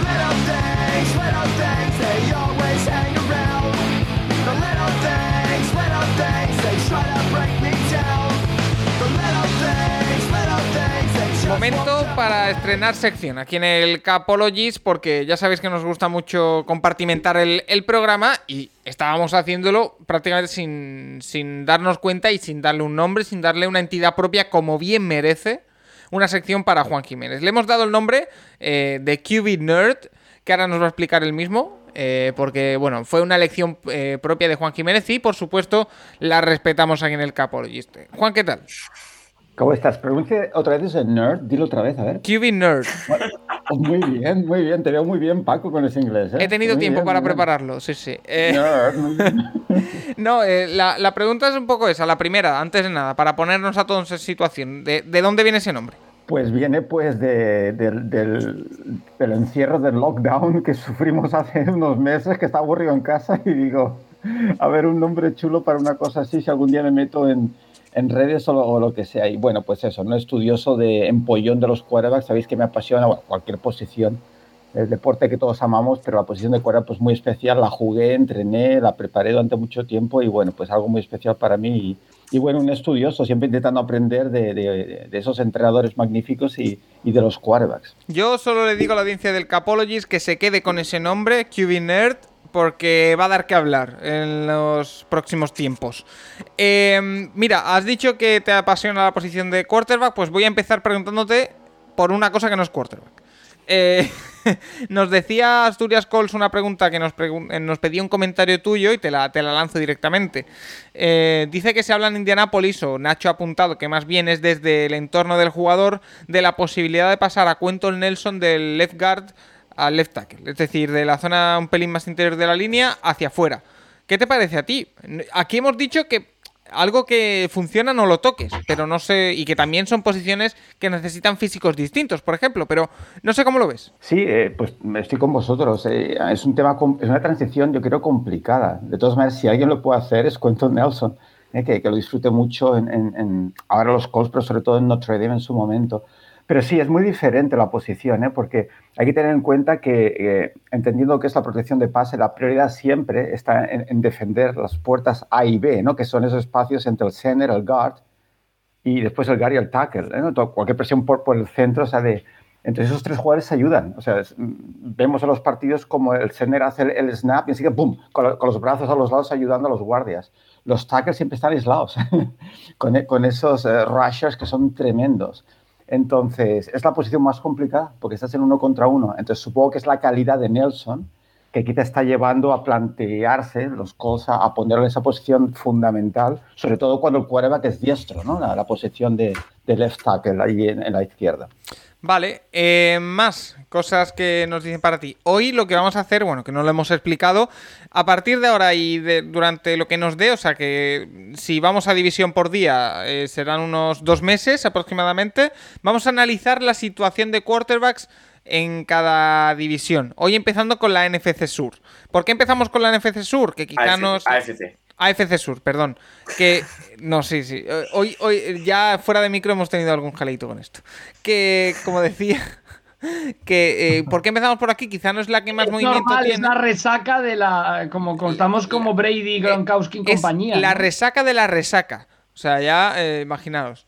Que como digo, no es quizá la, la división que más jaleo tiene, aunque tiene el jaleo de Sean Watson, por supuesto, pero como en el resto de divisiones todavía hay cosas que se van a definir en las próximas semanas, hemos decidido empezar por ahí. Hoy hablaremos de eso, de la AFC Sur, pero eh, antes, Juan, quiero hacerte algunas eh, preguntitas que nos han dejado para ti, los oyentes del Capologist, en arroba el Capologist. Ahora cada semana, aparte del tweet de, preguntas y del tema de la semana, habrá un tweet específico para QB Nerd en el que podréis poner vuestras preguntas como habéis hecho esta semana. Eh, Payton nos dice, eh, ¿los entrenadores tienen algún, eh, algún otro entrenador asistente que se encargue de mirar analytics para aconsejar si es viable jugarse un cuarto down, lanzar un field goal, etcétera. Andy Reid tiene este tipo de coach, debería tenerlo para aconsejarle la gestión del reloj. Eh, bueno, a ver, eh, palito Andy Reid, ¿vale? Eh, y palito me, va- me da impresionado más la Flair también por ahí velado un poquito, eh, pero bueno, eh, yéndonos a la pregunta, Juan, eh, ¿tienen algún tipo de, de asistente de este tipo? Pues qué buena pregunta. Pues yo creo que cada equipo funciona diferente, pero Rafa se acuerda muy bien de nuestro querido Dick Curl, nuestro coordinador ofensivo, que pasó a hacer esa función con los Jets, ¿verdad, Rafa? Con, con Herman Edwards en su momento. Sí, sí, sí, sí, sí, Y sí, además fue. muy moda, ¿verdad, Rafa? Habían artículos, la gente habla de eso como algo, algo extraordinario, algo diferente. Y perdona, Rafa, te, te, he cortado. No, no, que fue muy llamativo en su momento lo que dices. O sea, llamó mucho la atención que se dedicaron a entrenador a hacer eso en concreto. O sea, estaba ya a su lado, ¿no? Y simplemente. Y, la verdad es que es una gran pregunta, porque en, en el calor del partido, cuando cuando un entrenador está totalmente metido en el play calling, necesitas a alguien frío que está analizando antes ¿no? el down play, a ver si lo conseguimos que eh, el, jugador no sale de banda, pedimos el tiempo muerto o no, y es muy importante esta figura. Pero yo sospecho, Paco, que, cada equipo es diferente, porque si es, por ejemplo, si tienes el, head coach que hace el play calling, quizá el, el, offensive coordinator está más frío como para poder hacer esa función, o al revés. Si el head coach solo coordina, pues entonces es él quien toma las grandes decisiones en cuanto a a clock management o en cuanto a ir a por uno o por dos, jugarse al cuarto down. Te, tiro otra pregunta relacionada con eso. ¿Tú eres más favorable de que el play calling lo haga el head coach o el coordinador ofensivo?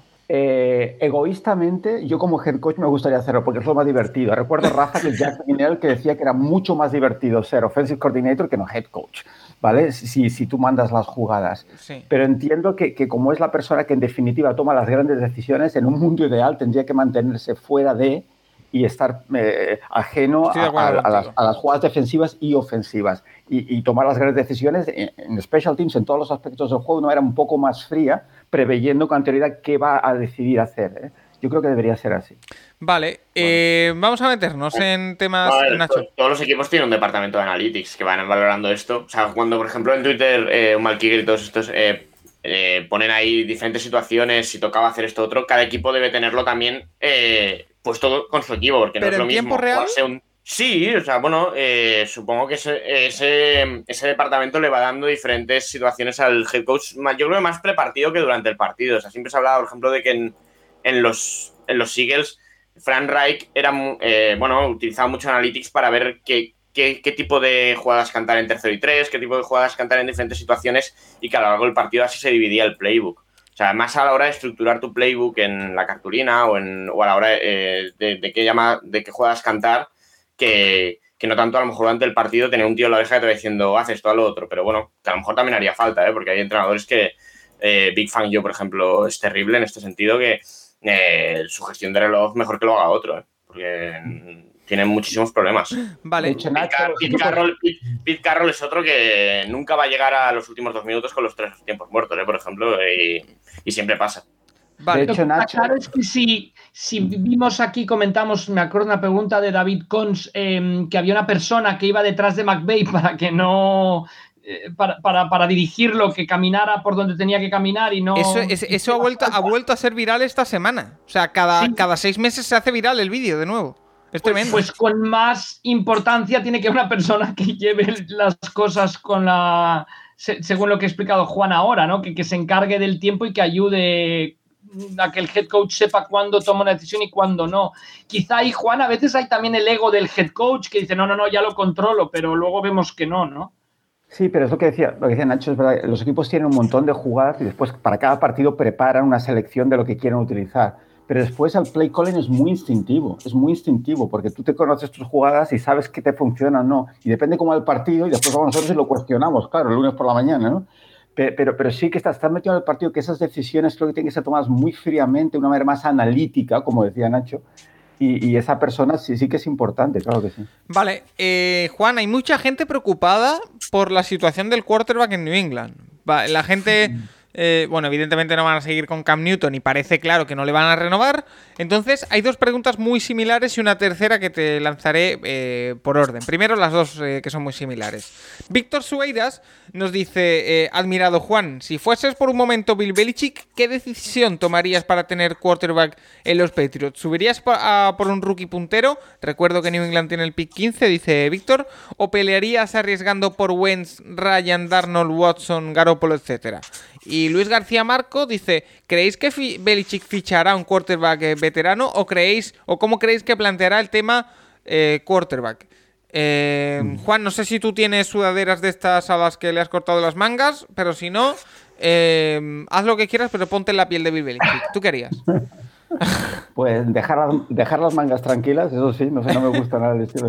pero- No, no sé, eh, Víctor, me da la impresión, esto lo hablamos fuera de micrófono hace algún tiempo, de que, y esto es muy personal también, ¿eh, Paco? Yo creo que vamos a entrar en una época de crisis con el tema de quarterbacks. Ajá. Porque, porque durante muchos años hemos tenido eh, los típicos equipos con un quarterback franquicia que llevan jugando muchísimos años y, no se, y el tema ni se toca. Y después la serie de equipos que, que- que- que siempre están buscando, ¿no? Perennemente, ¿no? Llámese Bears o llámese no sé quién sea. Y, y ahora, claro, estamos en una época donde se están retirando jugadores que, que llevan jugando toda la vida. que Nacho ha, ha crecido viéndolos jugar, o tú, Paco. Sí. Y, y- y jugadores que están en claro de, declive, ¿no? Y hablamos de Rivers, Breeze, Big Ben, eh, no hace mucho los, los Manning, ¿no? Peyton y, y no hay tanto quarterback en college football para sustituir todo ese talento. Es que no sale cada año todo ese talento. Entonces, no es tan fácil decir, venga, voy a poner draft por uno porque necesito uno. O mira, me cojo uno de los veteranos que seguro que está disponible. Es que no es tan fácil, es que no es tan fácil. Entonces, el tema, creo yo, de estos equipos que son siempre competitivos y más o menos quedan bastante altos en la tabla, es que les es difícil acceder a un quarterback estrella en el, en el draft. Y después, claro, eh, eh, quizás pues tienen que ir más y contar con coger ese veterano que por algún motivo, a motivo pues quede libre en, algún otro equipo. Pero no es fácil. No es estos equipos no lo tienen fácil, creo yo. Yo solo apunto a una cosa. Y me voy a tirar un triple, pero vamos, desde el centro del campo, eh, de espaldas y sin mirar. Eh, los Patriots son uno de los equipos que más dinero disponible tienen en este espa- espacio salarial, en esta offseason. Y Dak Prescott se habla de que le pueden poner el tag, pero si no va a ser agente No, libre. no, a ver, yo creo que Prescott o, o juega con contrato nuevo en los Cowboys o juega con el tag. eh. Ya han dicho que no va a hacer, no va a ser agente libre. Bueno. A ver, el, te- el tema, el tema con los Patriots, yo me quedo con lo que siempre dice Katanowski, que es prácticamente imposible que los Patriots vayan a la temporada con un rookie y con Steedham. Es que necesitan algo veterano ahí. Entonces, o sea, mm, a ver, Steedham tampoco lo que pasa es el quarterback 3 del equipo, que hagan un rookie y un veterano, pero Se habla, Eh, se habla mucho, se habla mucho, perdona Nacho, te lo, te lo introduzco aquí, de Mariota, por ejemplo, también. Mariota en el cuarto partido estará lesionado. Joder. No Es sé, que así, yo- ¿eh? Mariota se lesiona cada cinco semanas. Yo, yo creo que sí que van a ir por un veterano.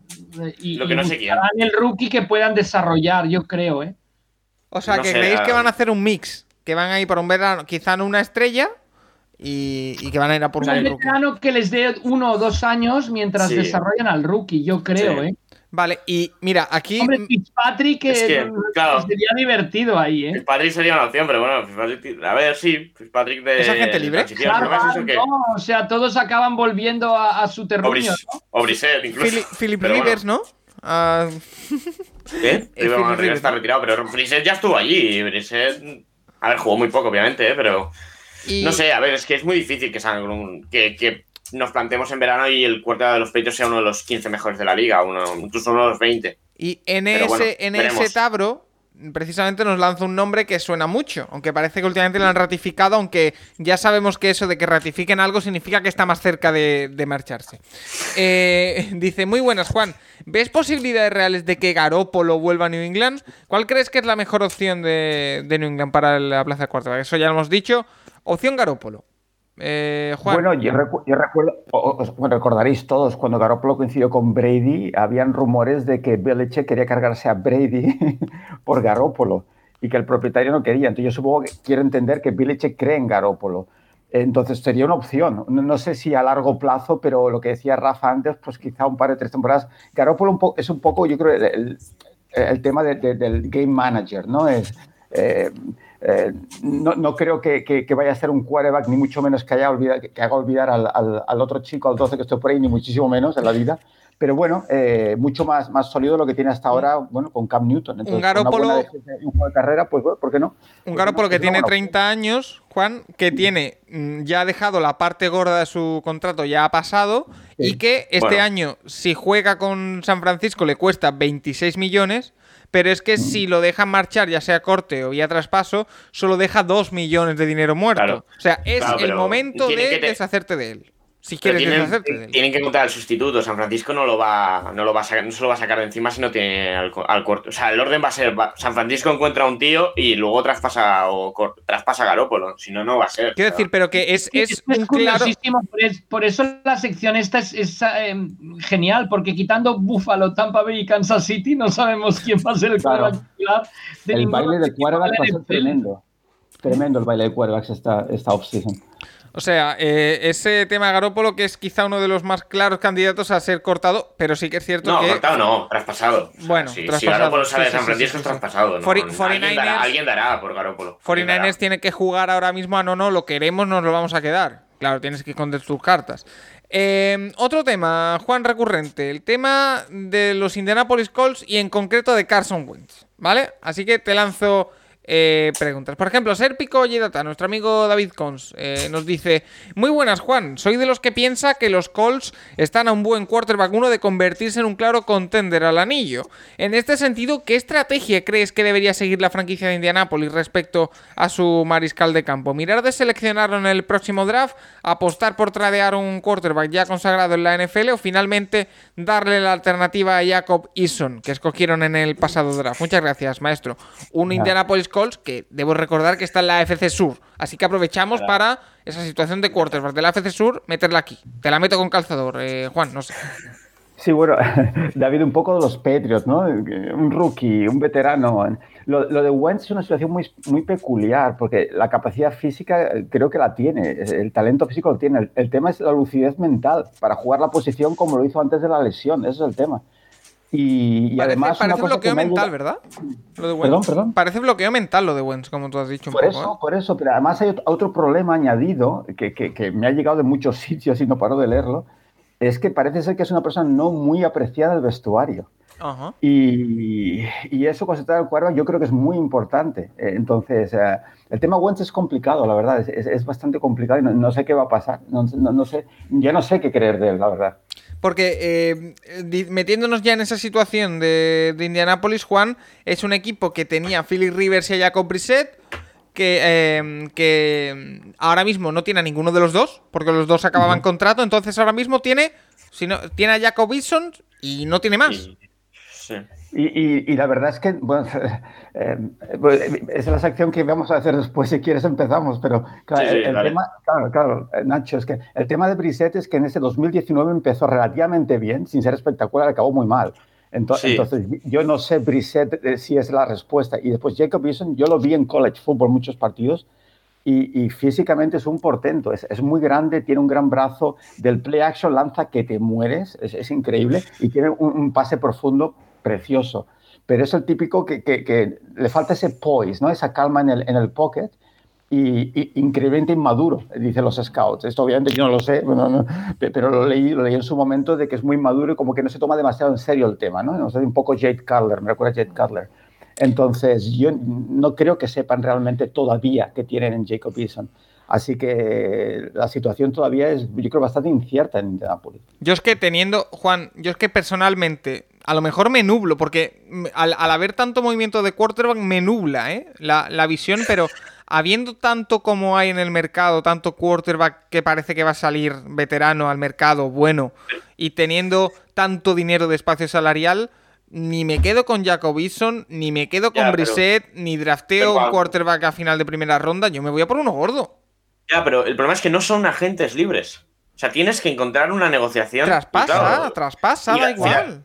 Filadelfia te está pidiendo una, al menos una primera ronda por Wentz y hay otra serie de equipos que también te va a pedir algo así. ¿Qué número, ¿qué número tienen los. Colts? ¿El 20 y algo del draft? Vale, El vale men- 22, creo que es el 21. Carson Wentz vale eso. Es que no va a salirte un jugador mejor que ese en un equipo en el que ya solo parece que te falta el quarterback. Es que si tú me dices que Indianapolis tiene tres necesidades y que va a cubrir una de esas tres eh, con, con el número veintitantos del draft que tenga, perdón porque no me lo sé, vale. Pero me da la sensación, y, y- y lo decía Sérpico, y estoy bastante de acuerdo, y no lo he analizado en profundidad, de que lo que le falta es el quarterback. Y si tienes que dar el número veintitantos del draft, lo das. Una, una, pequeña intervención y ya me callo. Me encanta. Imagínate que tienes en un front office a Paco Virués y a Nacho juntos. Paco, gasta, venga, alegría. hay que mirar los números. Yo, sería, yo sería Valar, que cada año se deja 50 millones por gastar, exacto. El de los calls, justamente. No sé, a ver. Es que. A ver, es difícil la situación. Es que. Es verdad que hay. Claro, ves los agentes libres que hay y realmente con ninguno vas tranquilo a temporada más allá de Prescott. O sea, es que el resto, ves los siguientes nombres y son todos eh, Brissett, Trubisky, eh, Fitzpatrick, eh, Tyro Taylor ni hablar, eh, Andy Dalton. es que, em, no sé, son jugadores que de entrada, pues no sé, no, no, no, no inspiran confianza, pero claro, y los jugadores con los que puedes traspasar es que hay que ver cada, la situación de cada uno, que no es tan fácil, porque ese equipo que traspasa tiene que tener una solución. Porque, no sé, yo eh, lo que se está hablando, Filadelfia traspasa a Wentz, ¿va a ir con Hart solamente la temporada? No sé, ¿eh? complicado. No me eh, entonces, es que, y, bueno, viendo el resto de equipos de la división, obviamente hay dos que tienen claro quién, quién es, que están Tannehill y, y Lawrence, porque aunque no esté en el equipo, va a ser el cuarto del Jacksonville, que por cierto hizo esta semana el Pro Day, y, eh, porque se, ha operado del hombro y no sé me qué. Encanta, me encanta que hagas esa pregunta porque ahora le voy a preguntar a Juan Jiménez. Continúa. Sí, bueno, el Pro eh, lo adelantó porque se tenía que operar, pero bueno, eh, claro, a ver qué pasa. Houston en principio tiene cuarta, pero no, quiere estar ahí el cuarto, entonces que... Es lo que hemos estado hablando las últimas semanas con Juan, que sí, hay muchos equipos con necesidad, pero no hay tantos cuartos. Entonces, y en el 20, y al final, ser una franquicia seria como, como Indianapolis, que se te retire Andrew Lack, te fastidia los siguientes años seguramente, porque ahora, si tuviesen a Lack, es que ahora mismo podrían ser el candidato número uno al anillo. De hecho, podrían ser el campeón del anillo, podrían tener el anillo ahora mismo. Pero bueno. Mm, eh, Juan, eh, lo hablamos el otro ayer, creo que fue, fuera de, micro, por supuesto. Eh, ¿Estabas tan necesitado de fútbol como yo que viste el Pro Day de Trevor Lawrence? Dos veces, Paco, seguidas, dos veces. yo, lo, yo debo decir que no lo vi entero, que vi solo los primeros 10 minutos o así, pero sí que me di cuenta de que tiene problemitas con los pases hacia el exterior, hacia los lados. No sé si tuviste alguna. Problemitas, problemitas, lo que sea problemitas, Paco, pues bueno, alguna, alguna se le fue. sí que lo hablamos. Una, ¿eh? se, le, fue. Sí, sí, algún, algún pase a la banda, algunos outs y, y en la Enson también se le escapó alguno pero, pero tremendo. La verdad es que yo creo que de todos los jugadores del draft, eh, es el, que, no quiere decir que vaya a funcionar, porque ya sabemos qué pasa con la posición de quarterback, pero sí que es, es el, todas esas armas físicas que tiene, cómo se mueve del play action, eh, ¿no? El, derecha, izquierda, juego de pies, la profundidad del pase, tiene un pase precioso también muy largo. Eh, después, Head and Shoulders, se ve que ¿no? va, va, va a ser a su, su, patrocinador, ¿no? Con ese pelo largo que tiene al viento. Van a cambiar a Ricky Rubio por Trevor Lawrence, me da la impresión. Sí, sí, sí, sí. sí, Mucho mejor. Eh, Así que en, Jacksonville deben estar contentos, o al, menos ilusionados, ilusionados. Después ya que mira, ¿eh? si te parece, ya que hemos iniciado esta sección de la AFC Sur, hemos hablado de Indianapolis, te introduzco también Jacksonville. Eh, en a Minshew y a Luton. Pero bueno. ¿Cómo, ¿Cómo está la situación en Jacksonville? Porque yo en Jacksonville sí que tengo la, la impresión y vamos, yo creo que yo y mucha gente ya incluso lo metemos en el roster a Trevor Lawrence. Es decir, yo ya lo cuento, no sé tú. Sí, seguramente. Además, tal como funciona hoy en día el, la NFL y el college football, que los jugadores. Antes era casi impensable, ¿verdad? Rafa, hace muchos años los jugadores necesitaban siempre un tiempo de transición. Siguen necesitándolo, pero bueno, eh, como los sistemas son mucho más parecidos, pues parece que, que un jugador que juega en universidades como Clemson, o Ohio State, Alabama, pues están más capacitados para asimilar ¿no? ese cambio, si, si, tienen el talento, ¿eh? claramente. Y parece que va a ser así con Trevor Lawrence. Yo creo que Meyer estuvo allí, ¿verdad? En el, en el Pro Day, justo a su lado, ¿no? Susurrándole en el oído, ¿no? Mm. Así que, que, yo creo que la situación está muy, muy clara con, con Trevor Lawrence y, los Jaguars. Entonces, eh, no hay ningún género de duda. Y como segundo, porque aquí nos pregunta, por ejemplo, eh, Ángel G., eh, ¿Crees que Garner Minshew podría desarrollarse del todo en algún otro equipo, eh, estando debidamente rodeado? Eh, ¿Tú crees en Garner Minshew algo? Es que Minshew, es que hay muchos quarterbacks como Minshew, en mi opinión. Pero a mí, en, un panorama de escasez, Juan, del que estamos hablando, yo creo que puede tener sitio. hasta, hasta tú, Paco, puedes, puedes hacerlo, ¿no? Y ya ves, claro, si hay escasez, hay escasez. es que... Entonces, el tema de Minshew es que el, el quarterback típico, que, que si la primera opción está desmarcada, te completa el pase, es tremendo. Ahora, como te ha tirado por la segunda y la tercera, la has liado. Porque ves cómo entra en pari, que solo en muchos partidos, ves el cuerpo va hacia atrás, ves que parece que va a correr, pero no vuelve otra vez al pocket. Eh, eh, La protección es un caos, acaba forzando el balón. um, limitadito. Pero sí, claro, en caso de escasez, pues sí, mejor que nada, pues sí, Paco.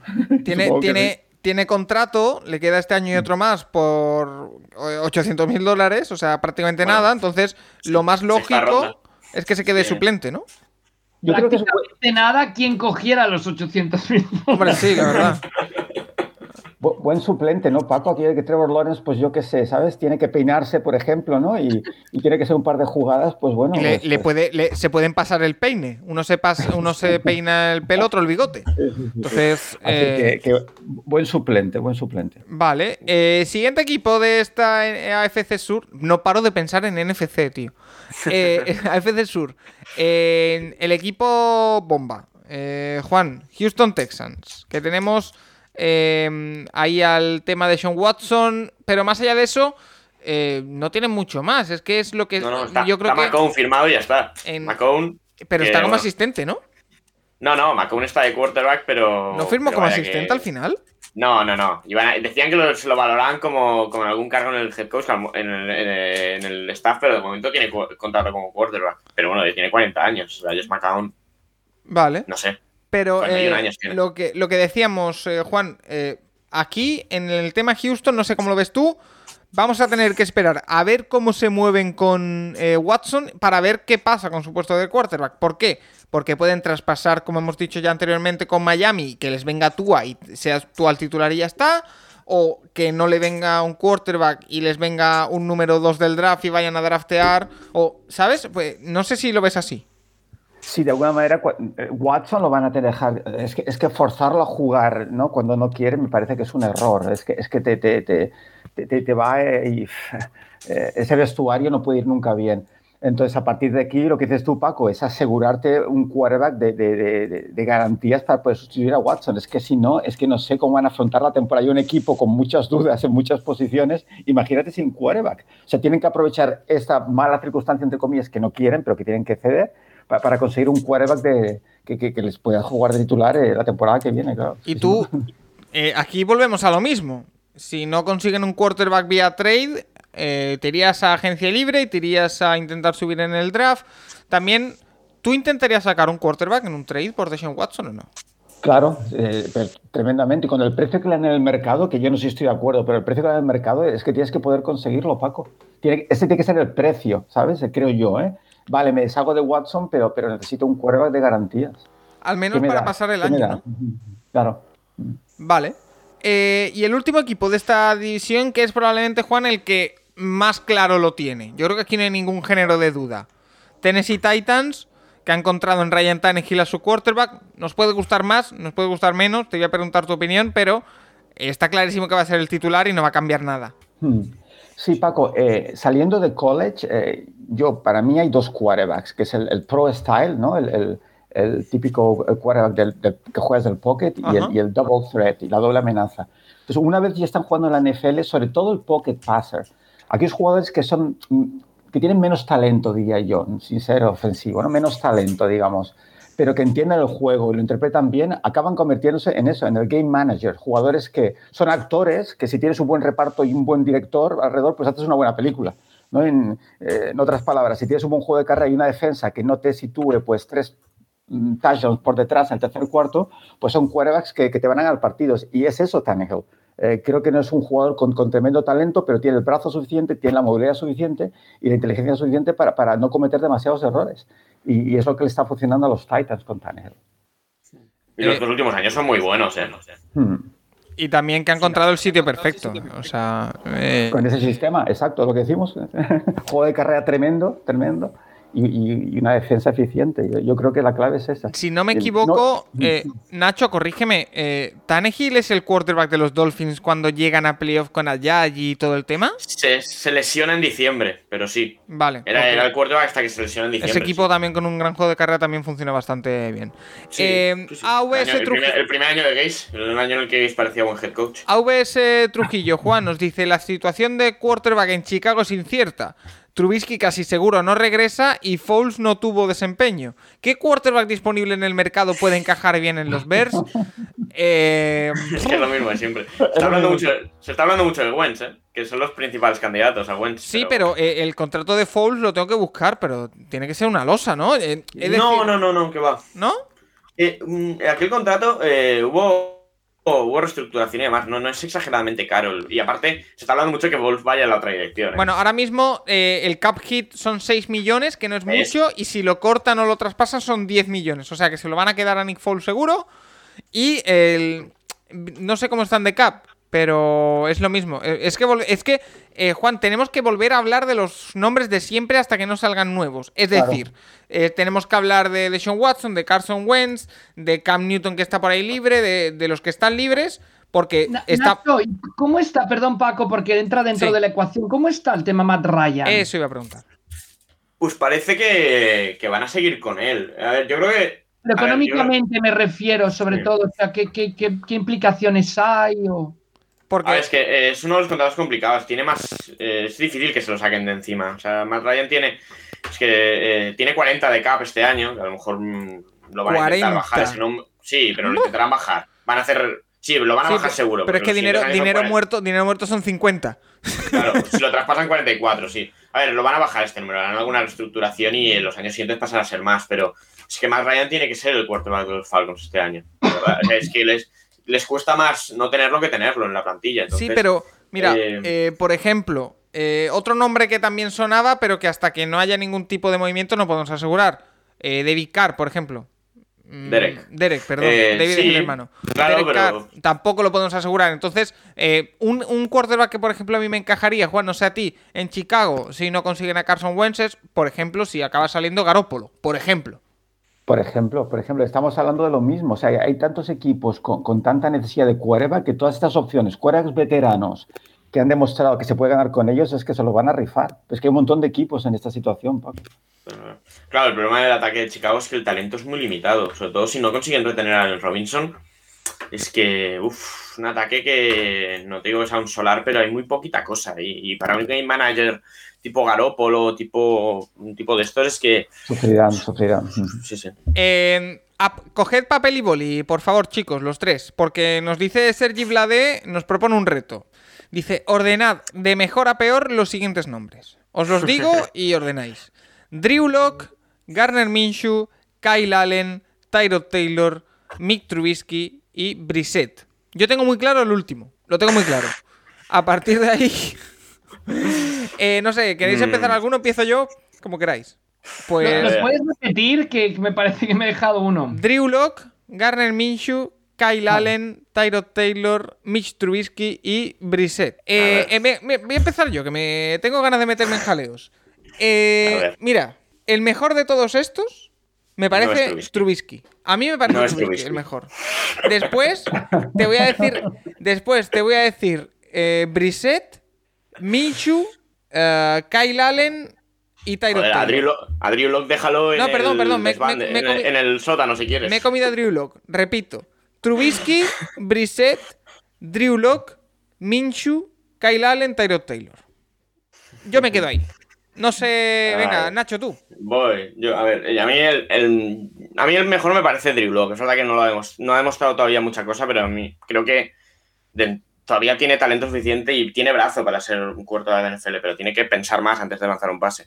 Eh, Lock, Minshew, eh, Trubisky, eh, Brissett, Taylor y Allen. Taylor Ah, por delante de Kyle Allen. Vale. Sí, Kyle Allen tampoco. Y aparte, eh, este año ha tenido una lesión bastante grave. O sea, a ver, a ver, a ver cómo vuelve y a ver, no creo que vuelva a jugar, ¿eh? O sea, será suplente lo que queda, pero Bueno, como siempre. no sé. Bueno, ya, pero Eh, este año ha jugado. Yo Rafa. depende, yo te puedo hacer dos clasificaciones. Sí, claro. O Sorprende. sea, yo, yo pondré los que para llevar un equipo, para ser titulares, para. Y ahí pongo Lock, o sea. Mejor a peor, ¿eh? Que me, me fiaría, confiaría. Lock, Brissett, Trubisky. Vale. Ya está. Se acaba mi lista. Vale.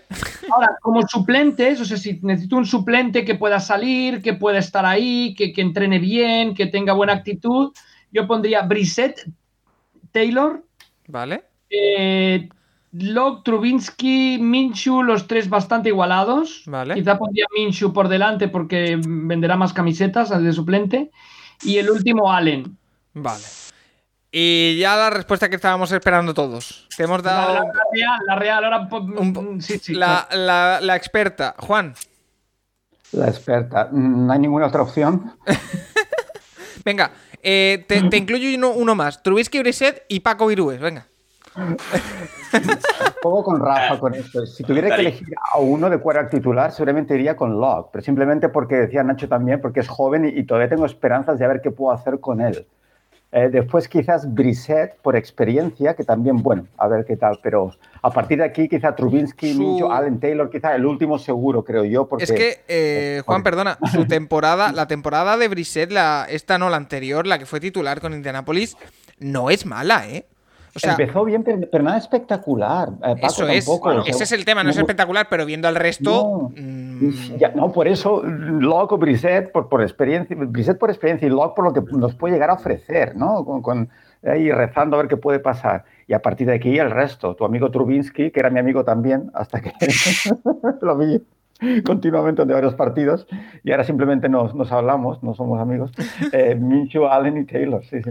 Vale. Eh, Serpico Gidata, David Con nos dice: Si finalmente los 49ers y los Saints empiezan la temporada 2021 con Garoppolo y Winston, respectivamente, como sus quarterbacks, ¿quién creéis que en teoría parte con una mayor eh, debilidad en el puesto de mariscal? Yo voy por partes. Primero, Juan, creo que los 49ers no van a ir con Garoppolo, ¿vale? Pero si van, evidentemente Garoppolo es mucho mejor que James Winston. ¿Que se lesiona más? Sí, pero evidentemente para mí es mejor. Bueno, Winston completa mucho más pases. El problema es con quién. Eh, ese, ese es el tema. Winston es un jugador explosivo, pero, pero bien y para mal. Y, y- y siempre lo hemos dicho, el tema de quarterbacks necesitas a alguien que te dé confianza. ¿Sabes que estás cambiando el vestuario, te estás poniendo la coraza, estás mirando a tu quarterback diciendo, vamos a ganar? Ese es un tipo de quarterback. Y el otro es, lo estás viendo diciendo, a ver qué partido tiene hoy. Pues ese es el, no, digo, es el tema con Winston, que da muy poca confianza. Otro jugador con mucho talento físico, pero que, su decision making, ¿no? Su, su- su- a la hora de tomar decisiones es más que cuestionable. Vale.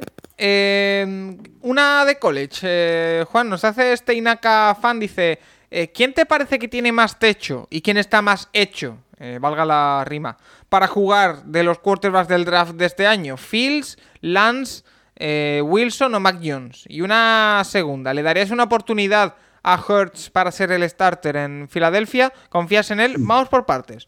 Eh, creo que aquí excluye este Inaka fan a Lawrence, por ejemplo, pero de, eso, de ese segundo escalón, ¿cómo podríamos denominarlo? Con Fields, eh, Lon- Lance, perdón, Mac, Wills- eh, Mac Jones y, y Wilson, ¿cuál te, ¿cuál te gusta más y cuál está más hecho? O sea, ¿cuál tiene más techo y cuál más, más hecho? Mm. Sí, de- después de Lawrence, que, insisto, eh, que nunca se sabe, pero parece el, más hecho, ¿no? el más maduro. A partir de ahí, yo creo que, es, un jugársela con todos los demás. Hablan muy bien de Wilson como el siguiente cuadro que saldrá en el draft, quizás sí, eh, lo he visto jugar, pero bueno, habrá que verlo en el siguiente nivel. Ah, Mac Jones cuestiona su, su movilidad, aunque yo lo veo muy inteligente, es muy, además se sabe que es muy inteligente y quizá en un sistema como, por ejemplo, en- como los Patriots, no sé, ¿eh? habrá que ver. Pero eh, lo que no entiendo, por ejemplo, es lo de, lo de Lance. Eh, ha estado un año sin jugar, ¿no? No sé, es- es- lo veo muy maduro. eh, sí que tiene pues, los requisitos físicos, pero, pero eh, yo creo que pica ciegas. Y Fields, pues bueno, lo que hemos dicho siempre, el talento físico, pero, pero eh, la toma de decisiones va a ser lo complicado con Fields. Entonces también te la juegas un poco.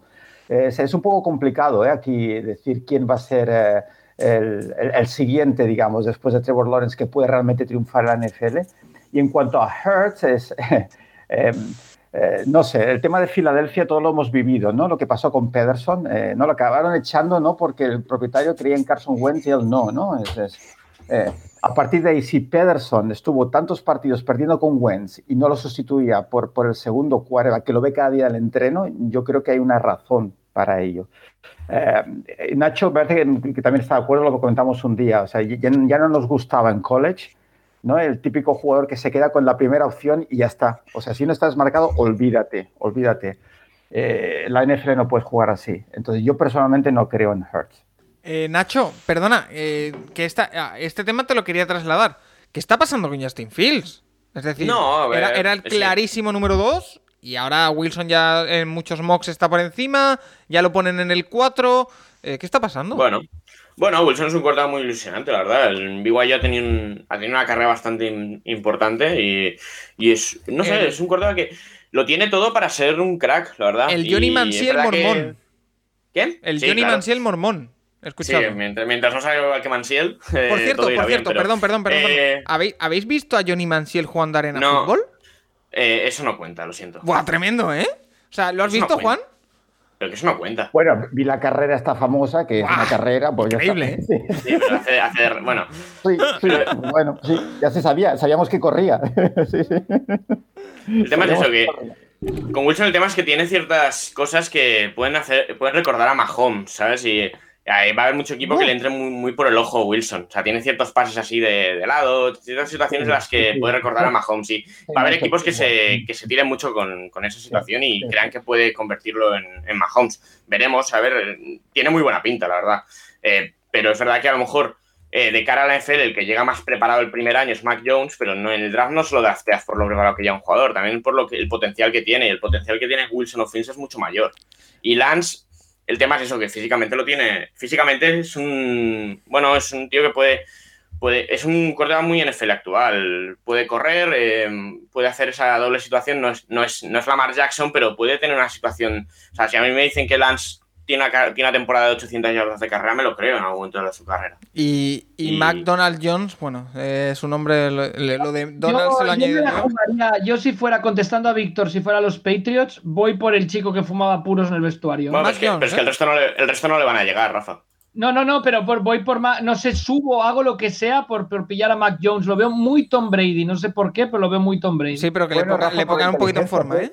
No, no, y por, es que- por- por el físico que demuestra de cara a la combine. Pero es que, Rafa, volvemos a lo de siempre. Es que el college football y el NFL son muy diferentes. Y, y, insisto, todavía, no sé si cambiará, pero todavía el juego eh, de quarterback en la NFL es mental. Por eso ese señor Tom Brady, 43 años, sigue ganando Super Bowls. Es- el, el- el juego es mental. Entonces, la inteligencia futbolística, eh, digo, es, es brutal, es, es- absolutamente necesario. Entonces, ese, jugadores que están en, en universidades como Clemson, Ohio State, Alabama, y tienen problemas para tomar decisiones a ese nivel, eh, es que, no digo que no puedan cambiar, pero, pero me hace dudar muchísimo. Vale, y últimas eh, dos preguntas, eh, Juan.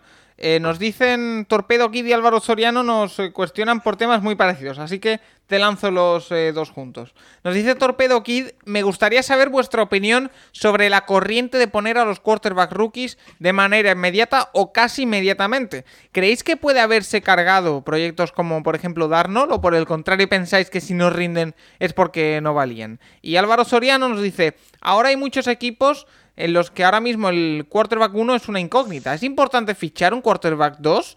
Eh, ¿Dan importancia a los equipos a seleccionar un buen quarterback? Eh, bueno, eh, por partes. Torpedo Kid, eh, la pregunta de- del entorno. Juan, es importante saber cuándo puedes poner un quarterback o no, pero yo creo que es más importante otras cosas. Por ejemplo, no tener que no cambiar de coordinador ofensivo cada año, tener un entrenador que confíe en el quarterback y no cambiarlo cuando falla dos pases, Brian Flores, o mm, otras cosas, que sí que es importante ponerlo de inmediato o no, pero para mí es mucho más importante cómo lo rodees y cómo lo trates. Sí, siempre hay esta, mm, como la precipitación, ¿no? Que ahora, ahora es, más es factible, pues eh, por eso, porque lo que decíamos antes, que el college football y NFL se parece mucho más, los sistemas son más parecidos y el proceso de aprendizaje no es tan largo, tan costoso. Pero, pero lo ideal es, por ejemplo, lo de Mahomes, ¿no? Estar un año detrás de Alex Smith y aprender, como decíamos, ¿no? A identificar el Mike Linebacker, aprender toda la, todo, todo, todo lo que, que, conlleva, no solo desde el punto de vista ofensivo, sino defensivo, y a partir de ahí, pues lanzarlo ahí a los leones, ¿no?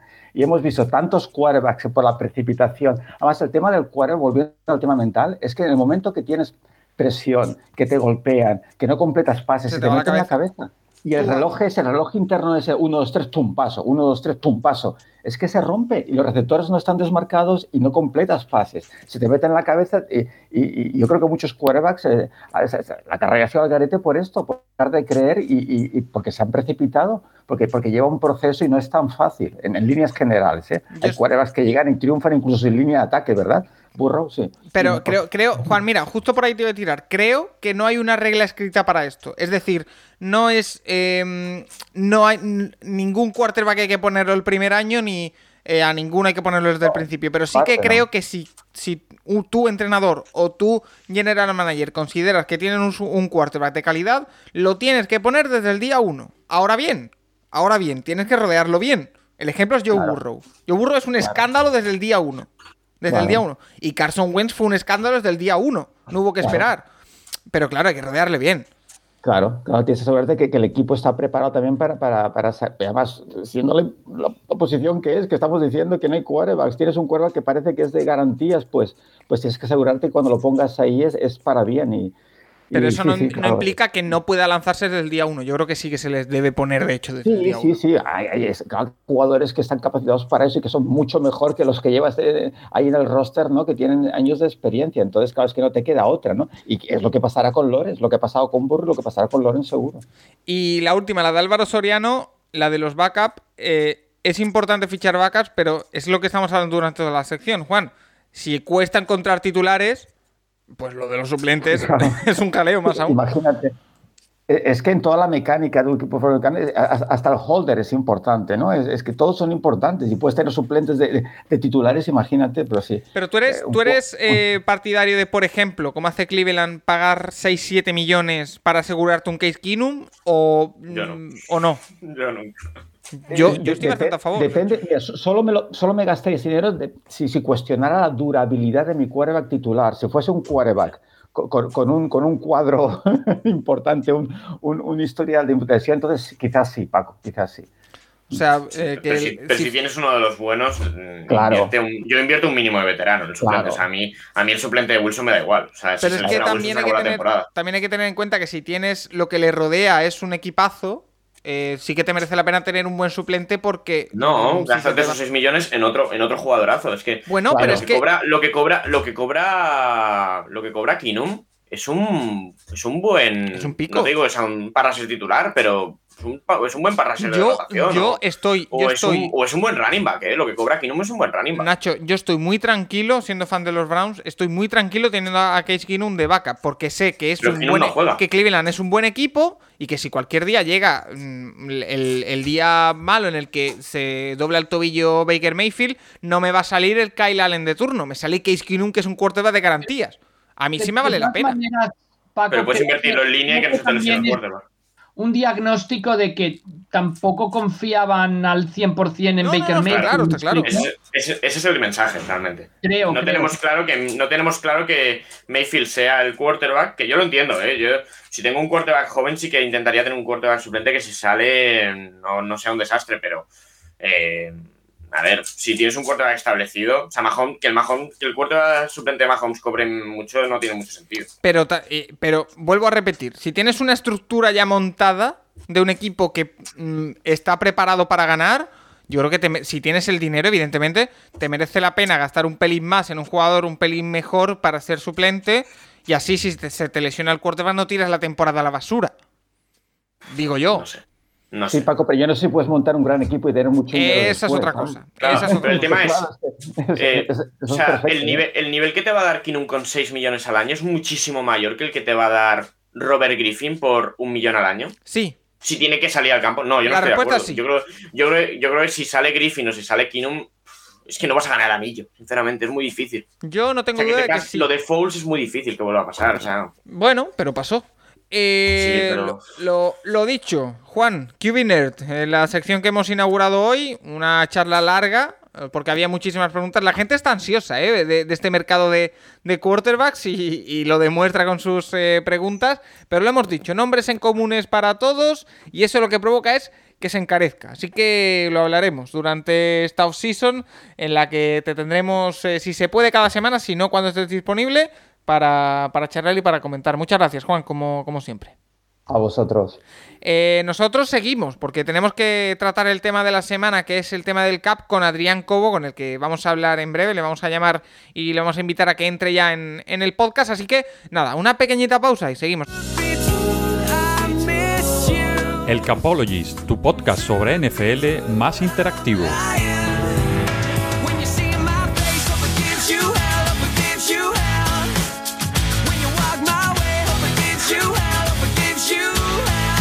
Momento para hablar de negocios, momento para hablar de números aquí en el Capology. Si es que eh, lo hemos anticipado ya en la parte con Juan Jiménez, en la primera parte, en vuestras preguntas eh, también se denota ese interés. Estamos ante una de las off-season probablemente más movidas de la historia de la NFL. Aquí vas a ver decirme más Rafa Cervera, pero yo me aventuro a decir que es una de las off-season que se prometen más movidas. ¿Por qué? Porque este año, si nada cambia y se confirman las informaciones que dan los insiders de Estados Unidos, vamos a tener, o van a tener los equipos, yo no, yo no voy a tener un duro, van a tener menos dinero que nunca para eh, tener eh, para los salarios, es decir, menos dinero que el año anterior, unos 20 millones. Se va a recortar el salary cap que estaba en 198 millones y según las informaciones, como decimos, se va a colocar entre 180 y 181. ¿Eso qué supone? Pues que evidentemente los equipos tienen que aligerar de una manera u otra su masa salarial. Eso puede provocar que jugadores que a priori son importantes para los equipos puedan quedar libres y que equipos que eh, han hecho mejor los deberes en cuanto a temas salarial y tienen dinero ahorrado, por unas circunstancias u otras, puedan pescar. Por ejemplo, eh, New England eh, Patriots. Pero para hablar de todo esto, no lo vamos a hacer ni yo, ni Nacho, ni Rafa, sino que hemos traído a una persona que entiende de esto. Nacho entiende bastante, pero yo creo que la persona que hemos traído entiende aún más. Porque se dedica a ello en redes, lo podéis seguir en la cuenta Adrián barra Jacobo y también en su proyecto de Cap Issue, que es una cuenta maravillosa en Twitter en la que explican contratos, explican todo el tema del CAP y con el que hoy vamos a hablar de dinero y de número. Así que, Adrián, ¿cómo? ¿Qué tal? Muy buenas. ¿Qué tal? Muy buenas. Pues nada, gracias por, la invitación y, bueno, hablar de poquito de, CAP y contratos y tal. Ya tenemos eh, nuestro espacio, la gente de Cap Issue, que somos varios en, eh, running? en, en Running, pero bueno, ahora hablar eh, en vivo y, en público, ¿no? O sea, no para el en el Patreon de Root Running, que recomiendo a todo el mundo, ahora que también se viene el draft, eh, la verdad es eh, por 4 euros, si no me equivoco, puedes tener muchísimo contenido extra, no solo de draft, que también, sino por ejemplo los eh, podcasts que hacen con Adri, con The Cap Issue, hablando del tema salarial. lo primero que te voy a preguntar, Adri, ¿has cancelado ya todas tus citas de aquí a finales de marzo por todo lo que se viene encima? sí, de hecho casi que con la guía de, de Roadrunning encima, creo que hasta mediados de, abril no tengo ningún sitio, ningún día ningún sitio libre para, para hablar, o sea, que imagínate. Porque se nos viene una off-season, como yo he dicho, lo que yo he dicho es verdad o es mentira, es decir, se nos viene una off-season de locos o al final los equipos van a buscar la manera de que no sea tan de loco. A ver, van a intentar que no lo sea, otra cosa es que lo consigan, ¿no? Al final eh, me, recuerda un poco a la situación de 2010 con el nuevo convenio colectivo y, tal, que al final tuvieron que hacer un, año sin, CAP porque la, situación era insostenible en cuanto a negociarlo. Pues algo parecido se viene. Aquí no me refiero a, la resolución, pero sí en cuanto a la, a la magnitud de, la situación y a la locura que se viene al final, de porque cada día se, se oye, se escucha una cosa distinta, porque nadie sabe exactamente en qué punto está. Porque, por eh, ejemplo, el asunto. Por ejemplo, Adri, eh, lo primero que hemos visto es cómo reestructuran los Packers en el contrato de Bacteari. Eh, en una, una, de las fórmulas que creo que vamos a ver mucho en este, en este tiempo es dinero que tenían garantizados esos jugadores, convertirlo en signing bonus. O lo que es lo mismo, ampliarle los años de contrato repartiendo ese dinero que le queda. Entonces, eh, pensábamos, o, toda la idea en la cabeza que teníamos todos es, uy, van a tener que cortar jugadores los equipos, van a tener que soltar a jugadores importantes, van a tener... Pero a lo mejor lo que hacen los equipos es reestructurar muchos contratos, dar una patada hacia adelante, confiando en que crezca el salary cap y no veamos tanta locura este año. Sí, eso es una de la posibilidad, era... pero eh, el tema con esto es que la reestructuración al final del día la tienes que hacer con con jugadores que sepas que vas a tener en plantilla en uno o dos años y que no te influya el tener que cortarlos eh, en un par de ellos. Se, véase, por ejemplo, Bactiari en los Packers, ¿no? Eh, Bactiari, si, si, todo va bien en los Packers, pues seguirá el tiempo que, él quiera, pero por eso pueden permitirse el hecho de, reestructurarlo ahora, porque saben que de aquí a un par de años no lo van a tener que cortar, o se va a retirar, o cosas así. O intuyen que no va a ser así. Entonces, bueno, el, la reestructuración al final la tienes que aplicar a los jugadores que tú quieras mantener en un medio corto plazo en el, en el proyecto. No se la puedes hacer a cualquiera, pero va, seguramente veamos muchas más este año de las que se ven habitualmente. Vale, y em, antes de meternos en preguntas, de incorporar a Nacho y a Rafa que nos están escuchando también, tú como experto, tengo una pregunta que necesito hacerte. ¿Tú eres Vale. eh, Team Spotrack o Team Over the Cap? Eh, yo soy Team Spotrack. Bueno, Bien, en The Capicio bien, la gente bien. que estamos somos Team Spotrack Bien. hasta el punto de que somos suscriptores premium de Spotrack. Vale, vale. Eh, eh, Esto, eh, ¿Ves? Eh, Esto me empieza a gustar más. Nacho, tú eres Over the Cap, ¿no? A mí, a ver, para el tema de la calculadora, esto me gusta mucho. Está muchísimo mejor hecha la de Over the Cap, pero sí que, a ver, eh, ahora, ahora han cambiado justo la web de Over the, de Over the Cap, pero la, digamos que visualmente la Spotrack está mucho más avanzado, eso sí. Eh, Rafa, te tengo por ahí también, ¿verdad? Sí, sí, sí. Simplemente comentar que había varias preguntas, Paco, que antes de ponernos en situación, eh, el, el CAP lo que funciona es, es una fórmula matemática que viene del contrato de televisión, un porcentaje, y que es todo el dinero que tiene un equipo para gastarse en un año para pagar los sueldos de todos sus jugadores. ¿no? Que, Efectivamente. ¿no? Se, se inventó en su momento en la NBA cuando, bueno, cuando se, se desmadraba todo el tema de salarios, se empezó a aplicar en la NFL creo que en 1994 con aquel contrato de televisión donde entra la Fox. Y, y bueno, que simplemente es eso, ¿no? Que hablamos mucho de tope salarial, tope salarial y mucha gente nos Claro, pregunta a veces Porque en Twitter tal, ¿qué es el tope salarial? Pues es un dinero que tiene el equipo para pagar todas sus nóminas durante una temporada, ¿no? Eh, y luego, ya entrando en materia y preguntarle a Adrián, ya que lo tenemos, eh, ¿cómo va a afectar o va a afectar al tope salarial si se cierra un nuevo acuerdo de televisión? ¿Cómo, cómo va a funcionar eso? En principio no debería afectar eh, el hecho del propio contrato en televisión y me explico. O sea, si se firma un nuevo contrato de televisión, ya no entra en el cálculo de esta temporada, ¿no? Porque ya la temporada ha concluido. O sea, Sí. ya la Super Bowl ha pasado, todo tal, aunque estemos en el año natural de la liga, no significa que, que entre como ingreso de ese año natural, ¿no? Entonces, lo que, lo que va a pasar, que se está diciendo, es que, bueno, pues al, al final mm, el, el nuevo contrato televisivo pueda aligerar el, el salary cap porque la, la liga ingrese, pues no sé, como un signing bonus o como un, un dinero de renovación y tal, que puedan invertir en estabilizar el salary cap eh, con el acuerdo de, de la asociación de jugadores, ¿no? Pero sería una, una derivación de la fórmula habitual, no porque entre el nuevo dinero ya es, entra dentro de la fórmula habitual, sería una, una desviación de, de ese cálculo que, que se hace habitualmente. Porque, Adrián, nos hacen varias preguntas de conceptos básicos de Salary Cap que si te parece aprovecho este momento para aclararlas todas y ya después nos metemos más en concreto en el contexto actual, ¿vale? Perfecto. Eh, por ejemplo, nos dice José Castillo si le podemos explicar, como si tuviera cinco años, en qué consiste en Salary Cap. Dice que se acaba de comprar el libro de la off-season de nuestro amigo Pablo Cañivano, que recomendamos encarecidamente, y que por más que relee el capítulo del Salary Cap, eh, se hace un lío. Eh, yo la, me gusta aclarar que lo que ha dicho Rafa está muy bien explicado, pero que al final es una fórmula compleja que incluye que si las productoras de la NFL, que si los eventos, que si los derechos de... Bueno, las cosas benéficas se restan también, etcétera, etcétera. Hay muchas cosas que afectan, pero al final el meollo es... El salary cap es ese presupuesto de- destinado a los salarios de los jugadores y hay una fórmula muy compleja para calcularlo, pero al final siempre va a estar entre el 47 y el 48 y medio de los ingresos de la liga. No sé si algo más me dejo. Mm, No, no eh, esa diferencia de 47 y 48 y medio ¿Sí? viene de si se juegan 16 o 17 jornadas. O Vale. sea, con la, con la inclusión de la decimoséptima jornada, a priori, esta temporada, es, los ingresos de la, de la liga pasarían a estar a, a 48,5% para los jugadores. Ese es el acuerdo que se llegó con el, con el nuevo convenio colectivo.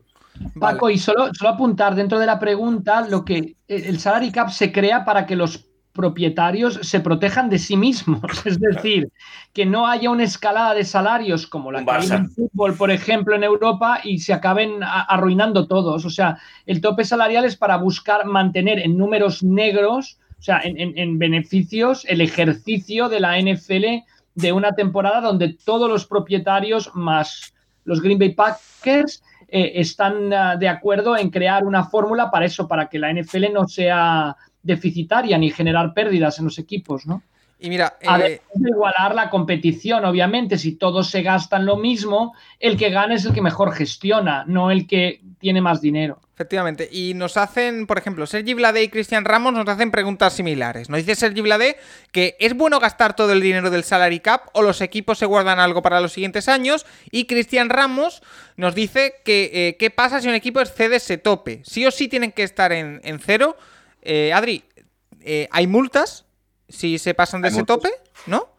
Sí, correcto. A sí, ver, eh, sí. el- el- el- sobre la primera pregunta, eh, tú puedes, eh, dependiendo de la situación en la que esté cada equipo, lo de gastar el, el dinero de, de un año natural de- del cap entero o no, depende de, de la situación en la que, la que estés, ¿no?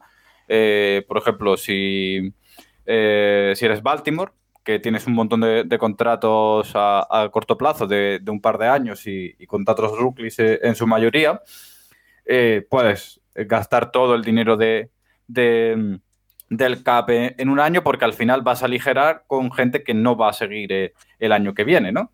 Eh, si eres, por ejemplo, un equipo tipo los Packers, ¿no? Por decir tal, eh, si eres los Packers, pues no puedes gastar ese dinero porque es entero, porque siempre necesitas añadir un poco a la temporada siguiente o un cierto margen para cometer ciertos movimientos durante la, la temporada. Son situaciones que son muy específicas de, de- cada equipo. Vale. Y ahora un test un pelín rápido que nos manda Kike, una, Kike NFL unas cuantas preguntas y respondemos. eh, y- Perdona, el tema este de gastar más, o sea, si el cap son no sé cuántos será Ah, la las multas, sí. sí. Eh, eh, o sea, gastar más no está permitido, ¿no? Es como anotar en un quinto down, o sea, no, no, no se puede, ¿no? No, no, no puedes gastar más. eh, te exigen que eh, una vez que. eh, porque, a ver, eh, si puedes gastar más, pero dependiendo. O sea, eh, no, es una, no, no es una alma mater. eh. Tú tienes que estar por encima del cap el primer día de la liga y en la primera jornada. Vale, vale, vale. Ahora, durante la temporada, ¿puedes gastar más de lo que exige el cap? Sí, pero tiene que estar justificado el gasto. Por ejemplo, en Player Benefits, que son un concepto bastante amplio que no lo vamos a explicar ahora. Si hay cuestiones con el, con el, este, con el, con el Practice Squad, en fin, te- eh, pero al final del día eh, tú tienes que mantenerte por debajo para que- evitar la- las multas o ciertos ajustes que puedan hacer la, temporada eh, que, que te puedan perjudicar para la temporada siguiente. No hay una, hay una norma que diga, no, si, si gastas más, eh, eh, lo haces mal. Vale, no, sí, sí, lo haces mal, pero te, penalizan. Nadie te prohíbe no gastar más, simplemente que te perjudica de cara a la siguiente jo- de las siguientes eh, temporadas. Por eso lo- los clubes se, se mantienen por debajo del cap para que esas multas y eso no pase, porque está prohibido. Es, es como saltarte el tope de velocidad. O sea, nadie te dice no vayas por encima de 130, te dicen si vas por encima de 100, perdón, de 120, si vas por encima de 120 te multan, ¿no? Es lo mismo. sí. Eh, lo, que Sí, de- te acaban quitando el Sí. carnet, ¿no? Exacto. Sí, exacto. lo que decía final aquí, la. no, aquí no hay la situación. Sí, al final aquí no hay la situación de la NBA. Que la NBA existe el, El el impuesto impuesto, de de, lujo. Tú te pasas, pagas un extra por cada millón que te pasas y ya está, ya arreglado. Aquí no, aquí no te puedes pasar. Entonces la situación, por ejemplo, de Saints o Eagles, que tienen un mes exacto ahora para, para generar, para ponerse a cero, claro, es, es complicada. O sea, tienen que hacer muchos movimientos de aquí a un mes que en otro, en, que la NBA, pues cogería el propietario de los Saints y diría, pues me paso a 40, pues pago el 40 y lo impuesto, ya está. Y a, tomar, Exacto. a tomar por saco la siguiente temporada. Ahí está. El tema, por ejemplo, eh, con los Vikings, por ejemplo, eh, es- eh, este año se han pasado de, de salary cap y a ver qué, si- cómo, cómo los multan o cómo ejecutan el, el rollover. Perdón, hace dos años se pasaron de, de salary cap y al final lo que hicieron es disminuirles el, el- el salary cap de 2020, por ejemplo. Vale, eh, lo que decía, una serie de preguntas rápidas antes de meternos en el turrón. Eh, Adri, dice Kike NFL, que es el que hace todas las preguntas. Eh, ¿Los salarios de los entrenadores y el personal técnico cuentan contra el salary cap? No, ¿verdad? No, no, vale. no. Eh, ¿Cuál es el salario mínimo de, de un jugador? Va cambiando conforme está la, la temporada. O sea, cada temporada tiene un salario mínimo co- conforme a lo que se pactan en en el convenio colectivo. Entonces, el- este año creo que el mínimo eran 600. Y cambia, cambia Claro. dependiendo de los años que lleves en la Claro, liga. dependiendo del año. Sí, este año creo que Sí. está en 660.000. Sí, 600 Sí, 660 creo que cuando pones, sí, ahí, de- cuando va pones las calculadoras, los ERFA y esto, los mínimos te- son 660. Y- y- Exacto, son 660 a 1.075.000. Vale. O sea, Eh, Y cada, y cada año va cambiando, va subiendo. ¿Qué sucede cuando. Cada jugador eso Sí. hay. Hay las Acru Seasons, las, bueno, las temporadas que ha, jugado, que ha estado en plantilla y está- ha estado en temporada y cada año suma un porcentaje más. ¿Qué Exacto. sucede cuando un jugador bajo contrato se retira y cómo impacta en el salary cap? Eh, se, le, se le reparte solo el signing bonus que se le quede pendiente, ¿no? El dinero, el cash de ese año y de los siguientes ya no cuenta, ¿verdad? O algo así. Eh, sí, a ver, cuenta el dinero muerto realmente, el signing bonus o todas las reestructuraciones que ha tenido, son lo que cuenta contra el salary cap. Ajá. Y como si se tratase de un corte, si se produce antes del 1 de junio, todo ese dinero muerto se queda en el, en el cap del equipo ese año y si es después, pues se prorratea a lo largo de dos temporadas. Eh, pero es exactamente igual que, que un corte. Hay una cosa que hay que aclarar, que la gente cuando piensa que, que hay un- un- una retirada, los jugadores eh, pierden el signing bonus que han firmado, realmente no es así. Pierden el signing bonus, o sea, si te retiras está habiendo un incumplimiento de contrato. Entonces, los equipos tienen la capacidad de reclamar el signing bonus que te ha pagado, pero na- nadie lo hace. o sea, que- Bueno, imagínate, Los Lions con Calvin Johnson no hubo un tema así. Sí, hubo un tema así, pero mm, al final eh, la mayoría de los equipos optan por no, por no hacerlo, porque tú imagínate eh, los, los Saints pidiéndole a Brice el, el, el signing bonus de, de su último contrato por incumplimiento de contrato. Bueno, pues... Que de hecho creo que, eh, mira, el nombre que te iba a traer a colación con esto, Adri, era el de Drew Brees, porque se habla de que puede reestructurar su contrato para aligerar un pelín la situación salarial de unos Saints, que ahora hablaremos que es de las más acuciantes. No sé si, eh, si es posible Sí. o no, Iván. Sí, sí, de hecho ya, ya lo hicieron, que él ya lo ha hecho. de- eh, su, ha cambiado el salario mínimo, que, el salario que tenía de 23 millones al, al mínimo precisamente, que es 1,75. Entonces ya se ha aligerado todo, toda esa diferencia de, de- de cap, la, la ha aligerado Brice para, de cara al 1 de, de junio, para este primer año de la liga y de cara al 1 de junio. Y se supone que a Brice lo van a cortar el, después del 1 de junio para que eh, su signing bonus, o sea, bueno, su dinero muerto se prorratee en dos años en vez de, en vez de en uno. Entonces es- han hecho doble estructura, doble reestructuración. Han hecho un pay cut para que Brice cobre el mínimo. Entonces Bajarle el sueldo. impacte. Exacto, bajarle lo mini- el sueldo al mínimo para que impacte lo mínimo, valga la redundancia ¿no? y la repetición. Y eh, después se supone que van a hacer un corte el, el 1 de junio de Brice para Sí. que su, su impacto en el salary cap sea el. eh, eh, se, se reparta en dos años en vez de en uno. Oye, perdón, ¿eh? Pregunta muy tonta, Nacho, Rafa. Todavía no es oficial la retirada de Brice, ¿verdad? Que yo ya me pierdo, ¿no? ¿eh? No, pero vale. vaya que. se, se da por hecha, pero no es, no es oficial. Vale.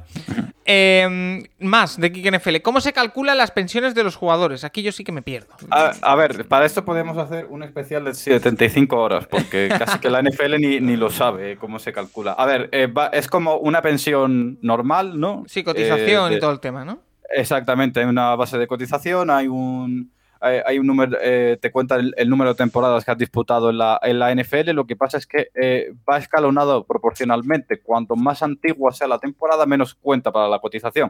O sea, cuanto más próxima al año 2030 se produzca esa retirada, más cobras, ¿no? Porque va un poco así, va, eh, porque la- las pensiones primero se cobran bastante y después se cobra menos, ¿no? Son front, front load, ¿no? Vas cobrando más al principio que, que, que al final. Entonces, hay un sistema como de crédito que cada temporada y dependiendo de la época en la que cotices, eh, te cuenta de una manera determinada eh, y la base de cotizaciones y tal. Y a partir del crédito que tú tengas, porque se, llama así, se llama el crédito, o sea, a partir del crédito que tú tengas te corresponde una pensión u otra de, de la liga. Y también puedes rechazar a esa, a, a esa jubilación, por ejemplo, no sé, eh, Brady, pues a lo mismo no, por lo que sea, dice Brady, pues no me hace falta la, la, la, la jubilación de la liga, no me hace falta la pensión de la NFL. ¿no? Vale. Y por último, eh, ¿qué consecuencias económicas y competitivas trajo para la NFL que no se usara el salary cap en la temporada 2010? Eso que ya has comentado, eh, ¿cómo, ¿cómo se soluciona? Eh, se solucionó. Bueno, el, el año 2010 no hubo cap. eh, fue una temporada sin, sin cap, entonces lo, lo que hacía era que los equipos pudiesen gastar en los jugadores todo lo que quisiesen, ¿no? Dentro Vale. de, de su capacidad económica. Entonces lo que pasó es que todos los contratos que se firmaron en, en 2010, eh, por ejemplo, tú podías cortar un jugador sin, de- eh, sin meterte en problemas de, de dinero muerto porque no contaba ese año el dinero muerto. eh, podías contratar a un jugador, pues, por ejemplo, me acuerdo, creo que era eh, Rollins para los Packers, que firmó el primer año, cobró como 11 millones de, eh, de la liga. Perdón, 11 millones en los Packers porque y era de los contratos más altos de la liga y a partir de ahí se fue reduciendo porque como no contaba contra el salary cap, esos 11 millones se lo podían permitir los Packers, no tenían que encajarlo O sea, en ningún salary la, cap. la ley de la jungla hubo. Eh, Exacto, por ejemplo, Brady renovó el contrato, hizo creo que en aquel momento fue el, el contrato más grande que, hubo de, un quarterback después de Peyton Manning, puede ser algo así, y, cobró 20 millones, o sea, superó el, el cap hit de, de 20 millones eh, en, aquel, en aquel año, pero claro, como no había salary cap, no, no contó contra ningún ningún un cap activo, evidentemente. Entonces, eh, pues Brady pudo cobrar 20 millones aquella temporada sin que nadie pues, di- le, le dijese lo contrario porque no había cap, ¿no? Entonces, lo que hizo es que muchos jugadores se renovasen y ganasen mucho dinero a corto plazo gracias a ese año do- sin cap que hubo. Vale, eh, vámonos al tema de esta. Hay algún par de preguntas más que me guardo para el final. Eh. Vamos con algún tema de, de esta temporada. Como hemos dicho, va a ser una locura. Entonces, yo te quiero hacer alguna pregunta, Adri. Eh, según los cálculos, más o menos, eh, teniendo en cuenta si el cap se pone en 180, 181, ahora mismo hay como unos 15 equipos, algunos con más gravedad que otros. eh, los más graves, evidentemente, son New Orleans, Filadelfia y los Rams. eh, están bastante por encima de ese número ahora mismo en salarios. ¿Es preocupante? ¿Es que estos equipos estén por encima? ¿O lo ves algo habitual? ¿O este año es más acuciante que otros años? ¿Cómo lo ves? Bueno, no- normalmente siempre llegamos a estas fechas y decimos, siempre hay equipos que necesitan reestructurar, que necesitan hacer tal o cual cosa, eh, porque el- se han gastado mucho dinero, porque tienen mucho contrato, porque tal, ¿no? Normalmente todas las temporadas suele pasar, ¿no? Eh, el tema es que este año el CAP pues está calculando que esto es, esto es una estimación y hay que cogerlo muy entre, entre paréntesis, ¿no? Muy entre comillas, de que el salary cap va a estar entre 175, que es el suelo, a 185, se- sería lo normal, ¿no? Vamos a ver cómo se resuelve eso. Bueno, pues las estimaciones que había para esta temporada, en el caso de que eh, hubiera sido un año normal y se hubiera firmado el contrato televisivo, es que el cap hubiera sido de, 100, de, do- perdón, de 215 millones.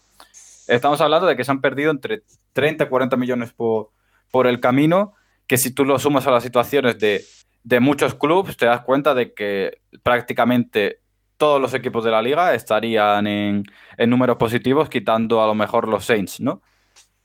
Eh, entonces ves que, que al final mm, lo que se ha producido es una situación muy, muy poco habitual, que es que el, el salary cap baje, porque las situaciones pues, no son habituales, la verdad, las cosas como son. Pues eso, se ha producido una situación totalmente, eh, que, eso, que no es habitual, que es una situación totalmente análoga, y co- con, la suma de que eh, ha habido una, una bajada muy fuerte de lo que se preveía que iba a ser el cap, y encima de todo había muchos equipos que han cantado pues por encima de- del cap muchos años o que han estru- reestructurado muchos contratos y al final, en el momento en el que el cap no se ha podido subir, pues han colapsado, ¿no? Eh, mira, eh, Falcon, Rams, Eagles o, o Saints, ¿no? Entonces, eh, ha habido como un cúmulo de circunstancias que, han llevado a esto, al final. Y por el otro lado, vemos que hay equipos que tienen mucho espacio salarial, pero hay algunos que son lógicos que lo, lo tengan. Me explico. Los New York Jets y los Jacksonville Jaguars son los equipos que más espacio salarial tienen a día de hoy, pero es normal porque son equipos con mucho rookie y en reconstrucción. Pero en cambio, hay otros equipos más competitivos o que hace poco han sido competitivos y han tenido mucha presión salarial que de pronto para este año que entra se encuentran con mucho espacio. Los Colts, que sí han tenido siempre mucho espacio, pero van a tener más todavía. Los Patriots, que han, parece que han trabajado para este año liberarse. ¿Se ha hecho un trabajo sabiendo ya lo que iba a pasar? Es decir, ¿ha habido equipos que una vez empezaron a oler que se iba iba a haber problemas con la pandemia, por allá por marzo, eh, empezaron a trabajar pensando en esto y otros no lo vieron venir? ¿O es todo casualidad? Los que deben mucho dinero y los que tienen mucho dinero. Eh, bueno, eh, al final es más casualidad que, equipos pie- empiecen a plantearlo, porque al final eh, casi todos lo- los equipos, por ejemplo, lo- los Colts el año pasado gastaron básicamente hasta casi el último dinero que, hasta, hasta el último dólar que tenían. simplemente que no, no es, por ejemplo, no extendieron contratos a, uno o dos años, pero por el- es la forma habitual de, de trabajar en Indianápolis, ¿no? Y al final iban a liberar mucho y encima de todo se ha visto las situaciones en las que tienen un poder que no tenían por qué tener en un camp normal. O sea, iban a tener mucho dinero, pero eh, ahora mismo tener dinero mucho más, mucho más valioso. Un poco pasa también igual con, con los Patriots, ¿no? Que, que era un equipo que el año pasado estaban ahogados de, de- de dinero, ¿no? Sí. Eh, y que tuvieron que, bueno, pues eh, los opt-outs y cortar y reestructurar gente para que eh, para poder entrar en el, en el mercado, para simplemente para estar en el, en el cap a cero, básicamente tuvieron que hacer eso. Lo que pasa es que eh, si han hecho una cosa que es la de no gastar mucho dinero. O sea, durante la temporada los Patriots eh, no, no, no han hecho el típico movimiento, por, por ejemplo, cuando hicieron Antonio Brown hace un par de temporadas y tal.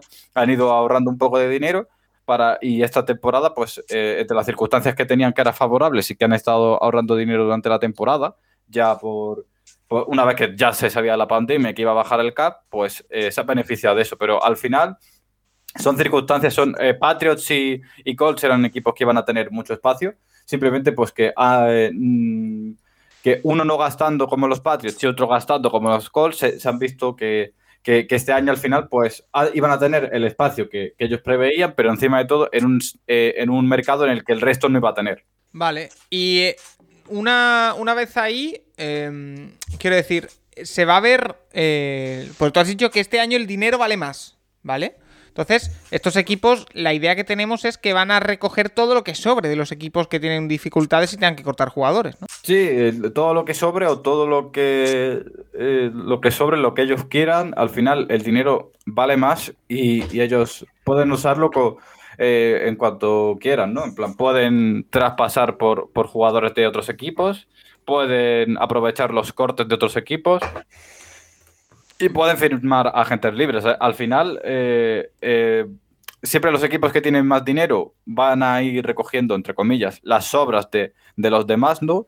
Pero este año se da la circunstancia de que esas sobras y esos problemas, esos eh, problemas económicos de, del resto de equipos los van a beneficiar a la hora de, de- de poder recoger aún más jugadores que, que no tendrían por qué estar en, en el mercado, ¿no? En, un, en un año normal, eh, pues seguramente GJ Watt pues, podría estar en, eh, en Houston, ¿no? Otro año más, eh, o no, o traspasarlo tal, y al final lo que, lo que ha pasado entre unas circunstancias y otras es que han tenido que cortarlo para estar por, por encima del cap, ¿no? Y, y demás. Pues es- una circunstancia que a lo mejor eh, en un año normal no se hubiera dado y este Claro. año sí. Entonces, bueno, pues a lo mejor Jaguars puede ir a por, por GJ Watt, eh, cosa que en- si esto se hubiera producido en 2019 no hubiera sido así. Al final, eso es el cúmulo de circunstancias que hace que, que los equipos pues tengan aún más dinero para recoger los cortes que no deberían producirse de, de los equipos, ¿no? Eh, Nacho, Rafa, no sé si os queda algo antes de irnos con el último par de preguntas que tengo para, para Adri de, de oyentes. Sí, luego, eh, bueno, que la gente entienda que eh, los contratos, aunque se, aunque tú a un contrato siempre se anuncie, pues Allen Robinson, 100 millones, 5 años, no, hay, no son 20, 20, 20, 20. Al final, este año se va a ver muchos contratos que se van a firmar eh, con un espacio que prácticamente la mitad o más de la mitad del contrato se estructura mucho más allá de, este año. O sea, que muchas veces en el grupo de Seattle pasa que se ponen a decir, no, este fichaje tal, no hay dinero, que, que no es verdad, que eh, tú puedes estructurar un contrato de 15 millones al año poniendo que este año tengas 6 de cap o, o números parecidos. Entonces, eh, al final, eh, hay ciertos jugadores, lo que sí que este año va a ser muy jodido es firmar con jugadores por un año. O sea, un año, 13 millones este año sí que es un, un contrato muy malo. Y habrá ciertos equipos que los harán, pero si haces un contrato a la larga, este año no hay tantísimo problema. Porque si, el- si se firman los contratos televisivos este mes o el siguiente, los equipos ya más, más o menos van a tener unas, una imagen o una, una aproximación real del cap de 2021 de 22 para adelante y que va a subir muchísimo. O ya vimos en la, en la NBA, cuando se firmó el último contrato televisivo, que hubo la agencia libre aquella de, de la locura de, bueno, de los contratos que se dieron a, a Joaquim Noah, a Luol Deng y toda esta gente que llevan años eh, arrastrando esos contratos y en la, NBA, en la NFL pasará un poco, eh, como, como, como se firme un nuevo contrato y ya, ya haya muchos agentes libres. Y, este, y este año va a pasar eso que muchos, muchos contratos nuevos eh, van a contar muy poco el primer año para, para, para, para meterse en este 180 y de cara a los años siguientes que cuente mucho más, pero ya serán problemas de pues, 2022, 2023 o 2024 cuando lleguen. Rafa. No, es que es importante lo que ha dicho Nacho, o sea, que, que, lo que tú le pagues a un jugador dividido en cinco temporadas, te lo distribuís un poco como quieras, de cara al tope salarial, y eso es importante destacarlo, ¿no? Es como cuando compras un coche y cuánto va a hacer, cinco pagos de tanto o siete pagos de cuánto. Y luego también, si podéis explicar un poquito, no sé si están las preguntas, Paco, o no, que hay mucha gente que tiene dudas qué es el dinero muerto, porque hablamos Sí. de dinero muerto, dinero muerto, dinero muerto. Si lo podemos. Mira, aprovecho, aprovecho, aprovecho para la pregunta que nos eh, mandaban, que la estoy buscando, la de, sí, la de Sergio García Cestero, dice si, nos pode- si podemos explicar la diferencia entre dinero muerto y cap saving, o sea, eh, ahorro de, de cap. Y si lo hacemos con el contrato de Nick Foles, mejor que mejor. O sea que, si puedes, Adri, explicar rápidamente lo del dinero muerto yo voy buscando mientras el contrato de Nick Foles, lo explicamos en un momentito. Vale, el, dinero muerto, al final, eh, hay, mm, hay que explicar eh, de qué nace el dinero muerto. El dinero muerto es un mecanismo que recoge la diferencia entre lo que ha ganado un jugador en cash, ¿no? Cuánto ha cobrado un jugador realmente, con lo que ha aparecido en el, en el salary cap, ¿no? Un jugador puede ganar, pues, 20 millones, como, como ha dicho Nacho, pero en la estructura de- del contrato hace que, que simplemente en el primer año de CAP pues hubieran reflejado 6, ¿no? Pues otro, otros 14 millones que no se han visto reflejados. Entonces, sí, eh, vamos a poner que eso, pues un jugador cobra un signing bonus de... de Mira, 20 te lo, te lo- millones. tengo el contrato de Nick Foles por aquí. Sí, te lo, te lo, cuen- te lo canto y, y me dices. Nick Vale. Foles tiene 3 años y 24 millones firmados. Cor- 21 correcto. garantizados, que serían por media 8 millones al año. Pero espérate que no son 8 millones al año al uso. Son 8 millones de signing bonus, es decir, de bonus al firmar, que nada más firme en Exacto. su cuenta y 8 kilos. Eh, salario medio. eh, tiene eh, un salario base de 4 millones por temporada. Y en el último año, 2022, tiene un bonus de roster de 4 millones. Es decir, que si está en el equipo, cobra 4 millones. Vale, una vez dicho esto, Lo explico con este contrato, ¿no? sí. Sí. Bueno, el- por donde iba por la explicación, el, el tema es que hay que reestructurar, eh, es, hay que, el, el signing bonus lo que hace es que eh, te, te dice lo que ha cobrado un jugador realmente, eh, tú coges, haces una resta, una resta, perdón, cuánto ha cobrado un jugador realmente, cuánto, se apare- cuánto ha aparecido en el, en el cap hit, ¿no? En el salary cap, haces la resta y lo que te queda es el, es el dinero muerto, ¿no? En el caso de, de Nick Foles, eh, supongamos que esta temporada la juega con los, con los Bears, ¿no? Eh, Nick Foles habrá ganado 17 millones, porque tiene, eh, ha cobrado 12 millones en la primera temporada, 4 en la segunda y un millón que tiene eh, garantizado en la temporada 2022. Y los Bears lo cortan. Entonces, Nick Foles ha ganado eh, 17 millones, pero en el cap hit solo han aparecido eh, eh, 13,3 millones. Que son Vale. 6,6 del año 1 y 6,6 del, Seis del año del 2, año que dos. corresponden a, como hemos dicho, el salario de 4 millones y el signing bonus, que eran 8, partido entre los 3 años, da 2,6.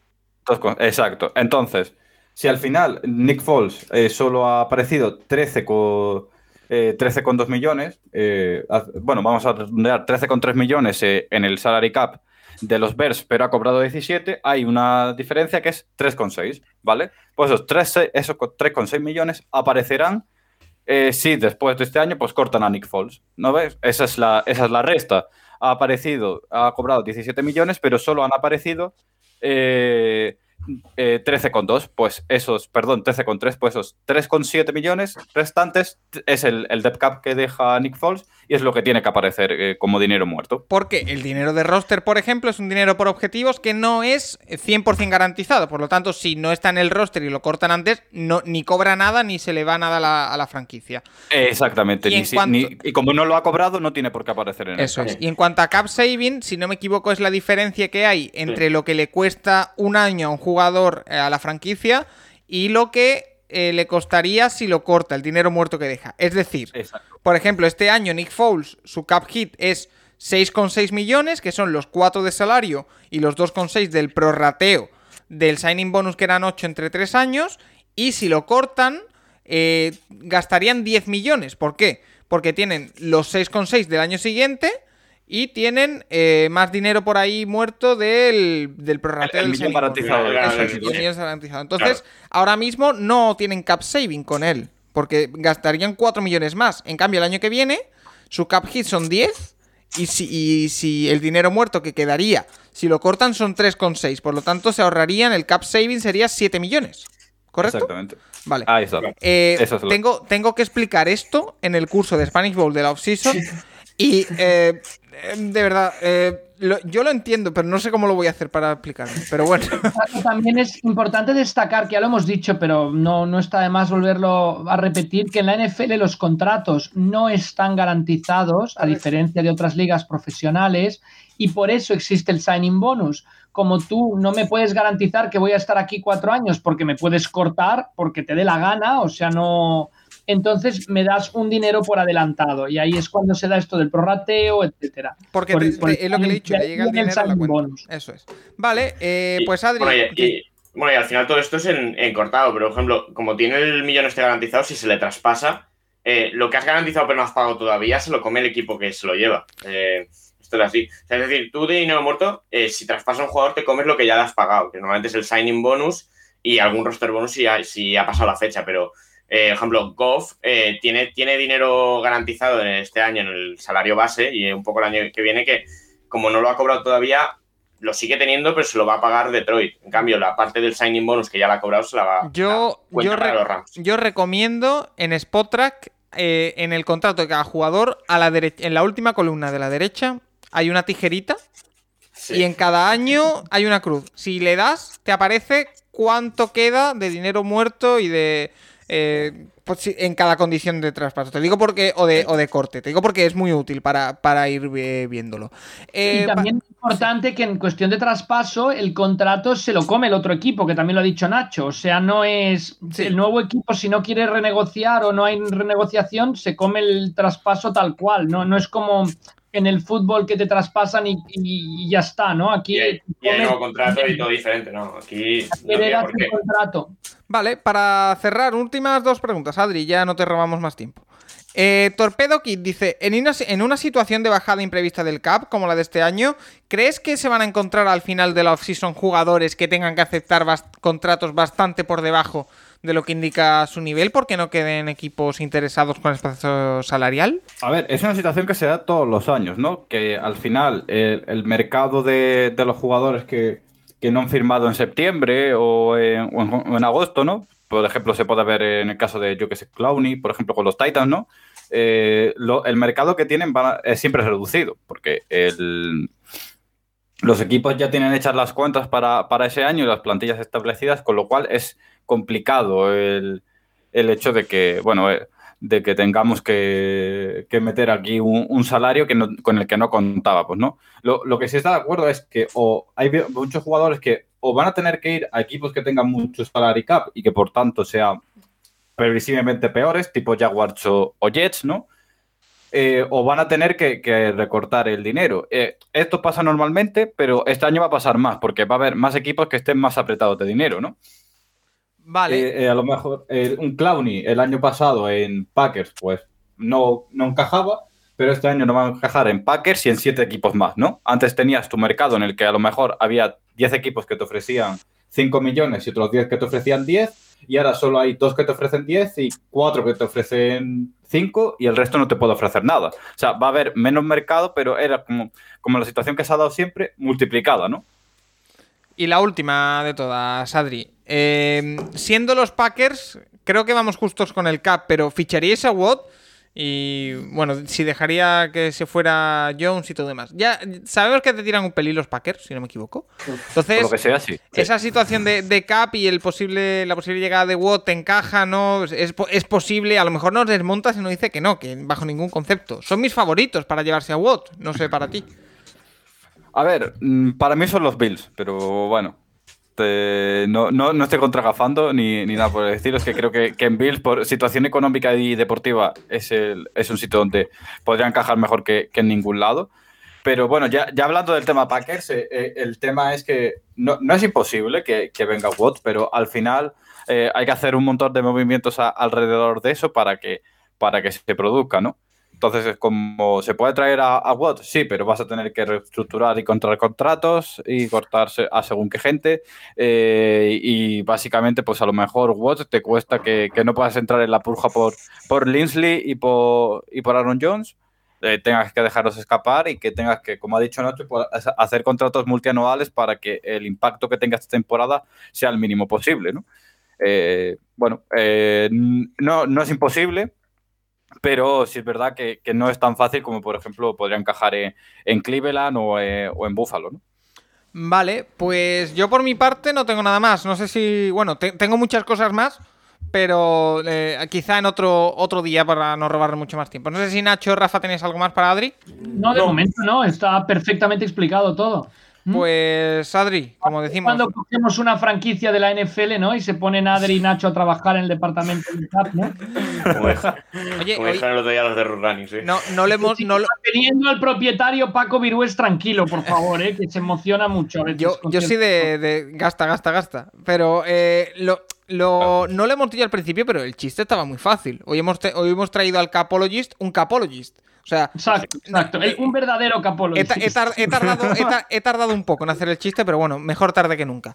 Eh, lo, lo dicho, Adri, eh, te podemos escuchar en The Cap Issue, ahora en el Patreon de, de Root Running. Ya te acabo preguntando por ese proyecto. ¿Qué tal va? ¿Cómo va funcionando? ¿Qué novedades eh, tenéis pensadas? Y porque estáis en el Patreon de Root Running, pero no sé si queréis lanzar algo por vuestra cuenta también de podcast. No sé, cuéntame un poco. Bueno, eh, de momento con el, con el Patreon vamos, vamos bien. Eh, eh, no han dado el espacio allí en, en Road Running para, para, hablar y para soltar nuestras, nuestras cosas. A, a, eh, lo mismo podríamos dar el, el salto a, a lanzar nuestro propio podcast, pero llega un punto en el que eh, te exige una regularidad que el CAP no te da, ¿no? O sea, las noticias sí. del CAP pues eh, se, se, aglutinan en, en, periodos muy concretos de, de, la temporada y a lo mejor estás durante cuatro o cinco semanas hablando de dos tres contratos sueltos. Entonces, bueno, eso, eso había que pensarlo y de, de momento eh, en la cuenta de Twitter no nos podéis seguir, ahí vamos a meter un, Arroba montón de, de contenido. Issue, sí. Y, y, tal, y si os queréis suscribir al Patreon de, de Roadrunning, pues por un eurito podéis escuchar los, los podcasts a, antiguos y por tres euros pues tenéis toda la información y incluso ya fichas de, del draft y fichas que vamos haciendo de cara a la, a la no solo del draft, sino de también para, para NFL. Entonces, por, por ahí podréis encontrar algo y, en el, y, y, si vamos dilucidando qué queremos hacer en el futuro, pues a lo mejor tenéis un podcast o no, o ya veremos. Eh. Bueno, a, de, de, momento, de momento eh, tenemos la cuenta de Twitter que, que ya os digo que para que, que, en marzo vamos a estar analizando contratos todos los días. 17 de marzo comienza la agencia libre, el 15 comienza Exacto. la época de tamper ilegal, así que nada, de aquí a un mes... Y el 22, y el 22 ¿Sí? empieza el franchise tag. O sea, o sea el lunes empieza ya el periodo de franchise tag. Es verdad, este, este lunes, ¿verdad? El 22 de febrero. O sea que uh -huh. el, es el momento ideal para seguir a The Capichu, Adrián Cobo y el resto de, del equipo. Así que, nada, os invitamos desde aquí del Capologist a hacerlo y lo dicho. Adri, muchas gracias por, por pasarte por aquí y por responder todas y cada una de nuestras preguntas que han sido muchas y, y muy variadas. Nada, vosotros por la invitación. Y nada, al resto, Nacho y, y, Rafa, y también a Juan, que lo hemos tenido antes, os emplazo la semana que viene. Aquí vamos a cerrar el, el podcast y, y nada, eh, invitaros a que la semana que viene sigamos hablando de NFL, que mira, se ha acabado eh, el juego, pero hoy por lo pronto, según mis cálculos así a vuela pluma, eh, son dos horas y media de podcast, para que Joder. después digamos que, que no hay cosas de las que hablar. Así que nada, gracias Rafa, Nacho, también a Juan, y nos vemos aquí la semana que viene en el Capologist. Hasta la próxima.